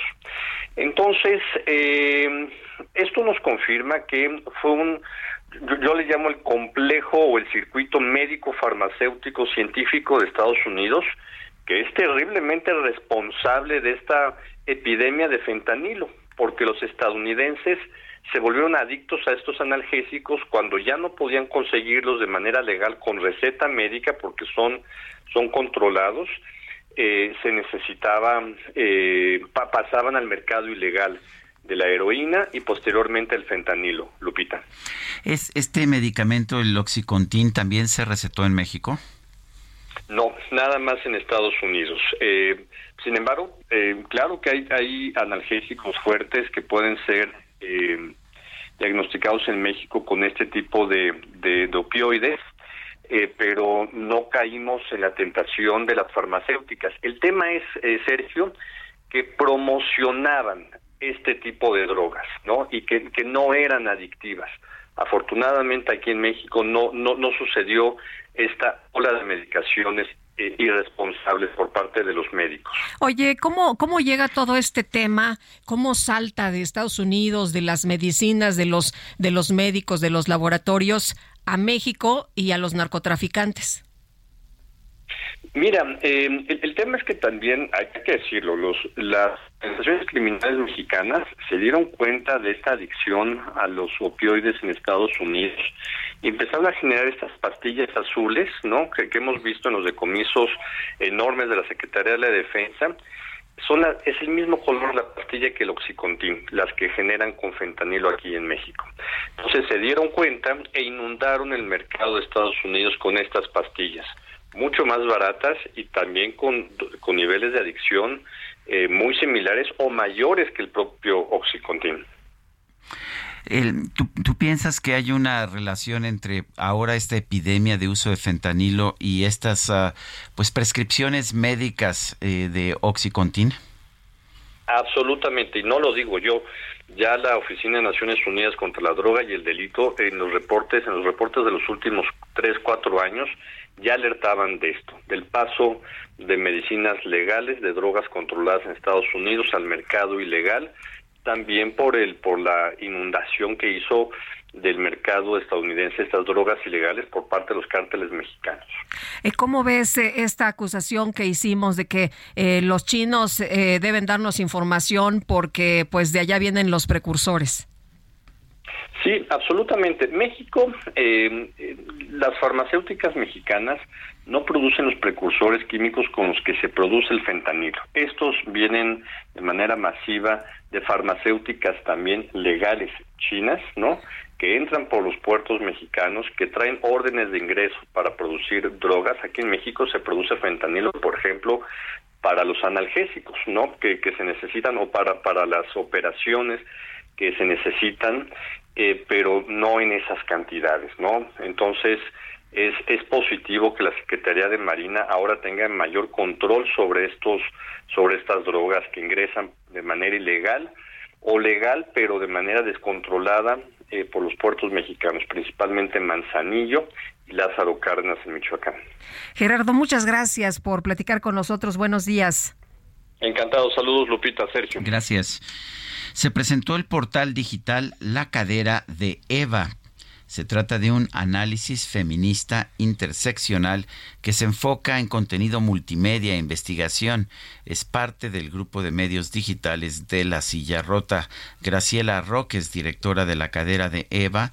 Eh, Graciela, gracias por tomar nuestra llamada. Cuéntanos cuál es el propósito y cuál es el público de La Cadera de Eva. Hola, buenos días, eh, Sergio Lupita, gracias por el espacio.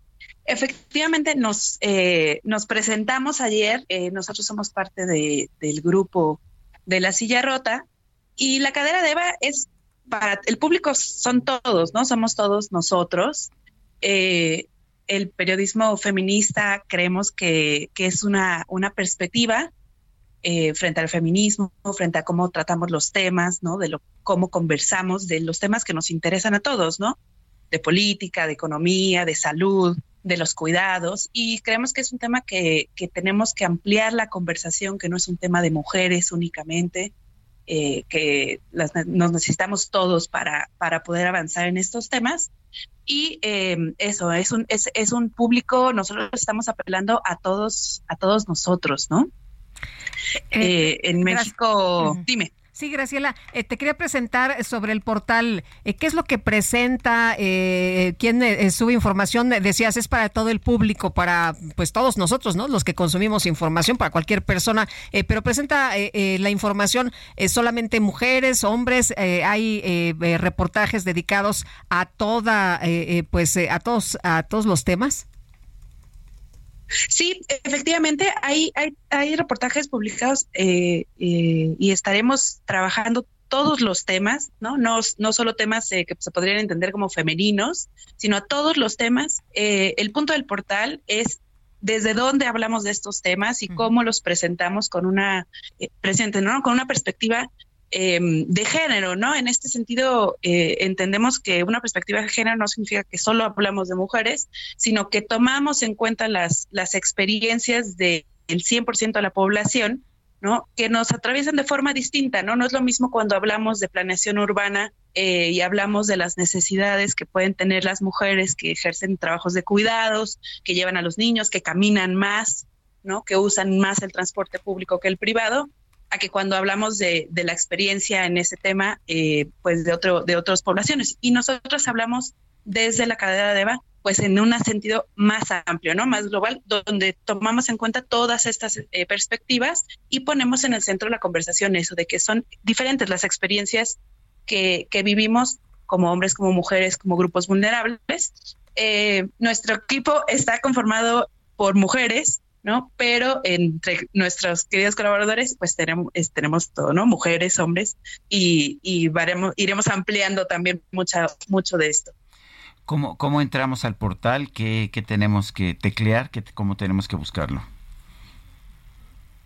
El portal es muy, muy fácil, eh, www.lacaderadeeva.com tenemos una zona eh, de, socios, de socias, ¿no? Donde eh, estaremos informando contenido exclusivo, talleres, presentaciones. Eh, haremos además de forma abierta muchos talleres, muchas actividades, conversatorios, presentaciones que invitamos a, a toda su audiencia y a todos, a todas a participar en ellos y a también nos pueden encontrar pues en las redes sociales, por supuesto, particularmente en Instagram y en, Twitter y TikTok. Gracias, eh, gracias, Graciela Rock, directora de La Cadera de Eva. Muchas gracias a ustedes. Hasta luego. Y vámonos con información de José Hernández a Tamaulipas. Adelante, José. Tamaulipas, nunca más una sociedad silenciada desde el poder arbitrario, porque en el gobierno de la transformación la honestidad es un principio absoluto, afirmó el gobernador Américo Villarreal Anaya al presentar al pueblo de Tamaulipas el Plan Estatal de Desarrollo 2023-2028.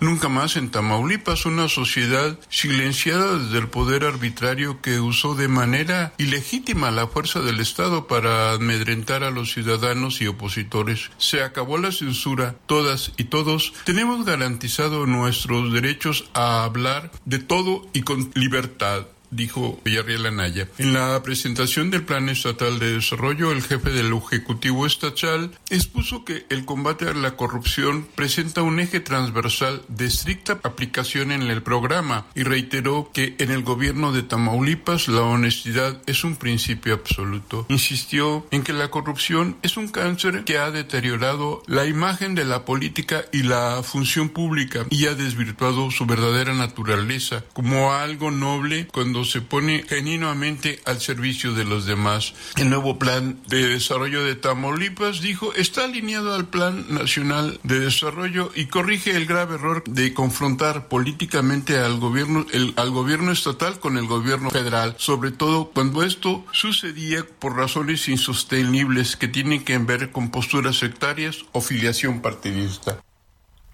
Bueno, muchas gracias por el reporte. Muy buenos días, José. Y vamos a las calles de la Ciudad de México. Israel Lorenzana, adelante. Sergio Lupita, muchísimas gracias. Ahora nos hemos trasladado hasta el perímetro de la colonia Roma Norte, exactamente la calle de Oaxaca y Tabasco, en donde lamentablemente un hombre ha perdido la vida. Las primeras versiones señalan que se desvaneció antes de ingresar a una tienda de autoservicio. Hasta este lugar llegaron, por supuesto, ambulancias y elementos de la Secretaría de Seguridad Ciudadana solo para confirmar la muerte de este hombre de aproximadamente 50 años de edad, el cual ya fue levantado por los servicios periciales y llevado al Ministerio Público para iniciar una carpeta de investigación. En materia vehicular, la circulación aceptable a través de Avenida Oaxaca, esto con dirección hacia la zona de la Glorieta de Cibeles y más allá, hacia la Avenida de los Insurgentes. Aún así, hay que manejar con mucha precaución. Pues Sergio Lupita, la información que les tengo. Muy bien, gracias, gracias por esta información. Eh, Israel Lorenzana. Hasta luego. Gracias y nos vamos ahora con Alan Rodríguez. ¿Qué más nos tienes, Alan? Lupita, Sergio, muy buenos días. Tenemos información vial para todos nuestros amigos que se dirigen con rumbo hacia la zona centro de la Ciudad de México. Y es que en estos momentos Avenida Fray Servando ya presenta algo de carga a partir del cruce del eje central Lázaro Cárdenas y hasta la zona de Congreso de la Unión. Por otra parte, la Avenida Izazaga con ligeros asentamientos al cruce por el cambio de luces del semáforo a partir de Pino Suárez y hasta la zona del eje central Lázaro Cárdenas. Ya por último, Avenida 20 de Noviembre en estos momentos sin ninguna complicación para circular a partir de la zona de Izazaga y hasta la zona del primer cuadro en el Zócalo Capitalino. Es el reporte que tenemos. Alan, muchas gracias. Buenos días. Estamos al pendiente, muy buen día. Bueno, y en la avalancha de iniciativas aprobadas en Fast Track por la Cámara de Diputados, se ha aprobado por 257 votos a favor, 208 en contra y dos abstenciones en el Pleno el dictamen que expide la Ley General en materia de humanidades, ciencias, tecnologías e innovación. Eh, y bueno, es un dictamen que ha sido cuestionado por los científicos y los especialistas de nuestro país. En el frenesí legislativo, como decía Eduardo Bojor, que se nos acabó el tiempo a nosotros en el frenesí informativo de esta mañana. oye, sí, ha habido un chorro de información y lo que se acumule, porque va a haber eventos importantes, la reunión al rato de los gobernadores con el secretario de Gobernación y con Rosa Isela Rodríguez, secretaria de Seguridad, en fin, mucho más, por supuesto, y aquí los esperamos mañana a las 7 en punto. Que la pasen todos muy bien. Hasta mañana, gracias de todo corazón. Adiós, adiós.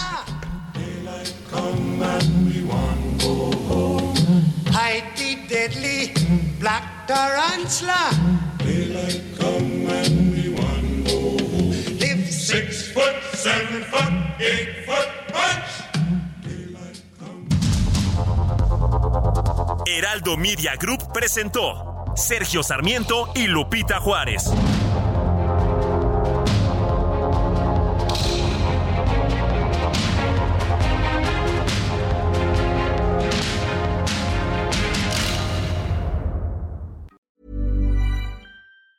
Tired of ads barging into your favorite news podcasts? Good news. Ad-free listening is available on Amazon Music. For all the music plus top podcasts included with your Prime membership. Stay up to date on everything newsworthy by downloading the Amazon Music app for free or go to amazon.com slash news ad free. That's amazon.com slash news ad free to catch up on the latest episodes without the ads.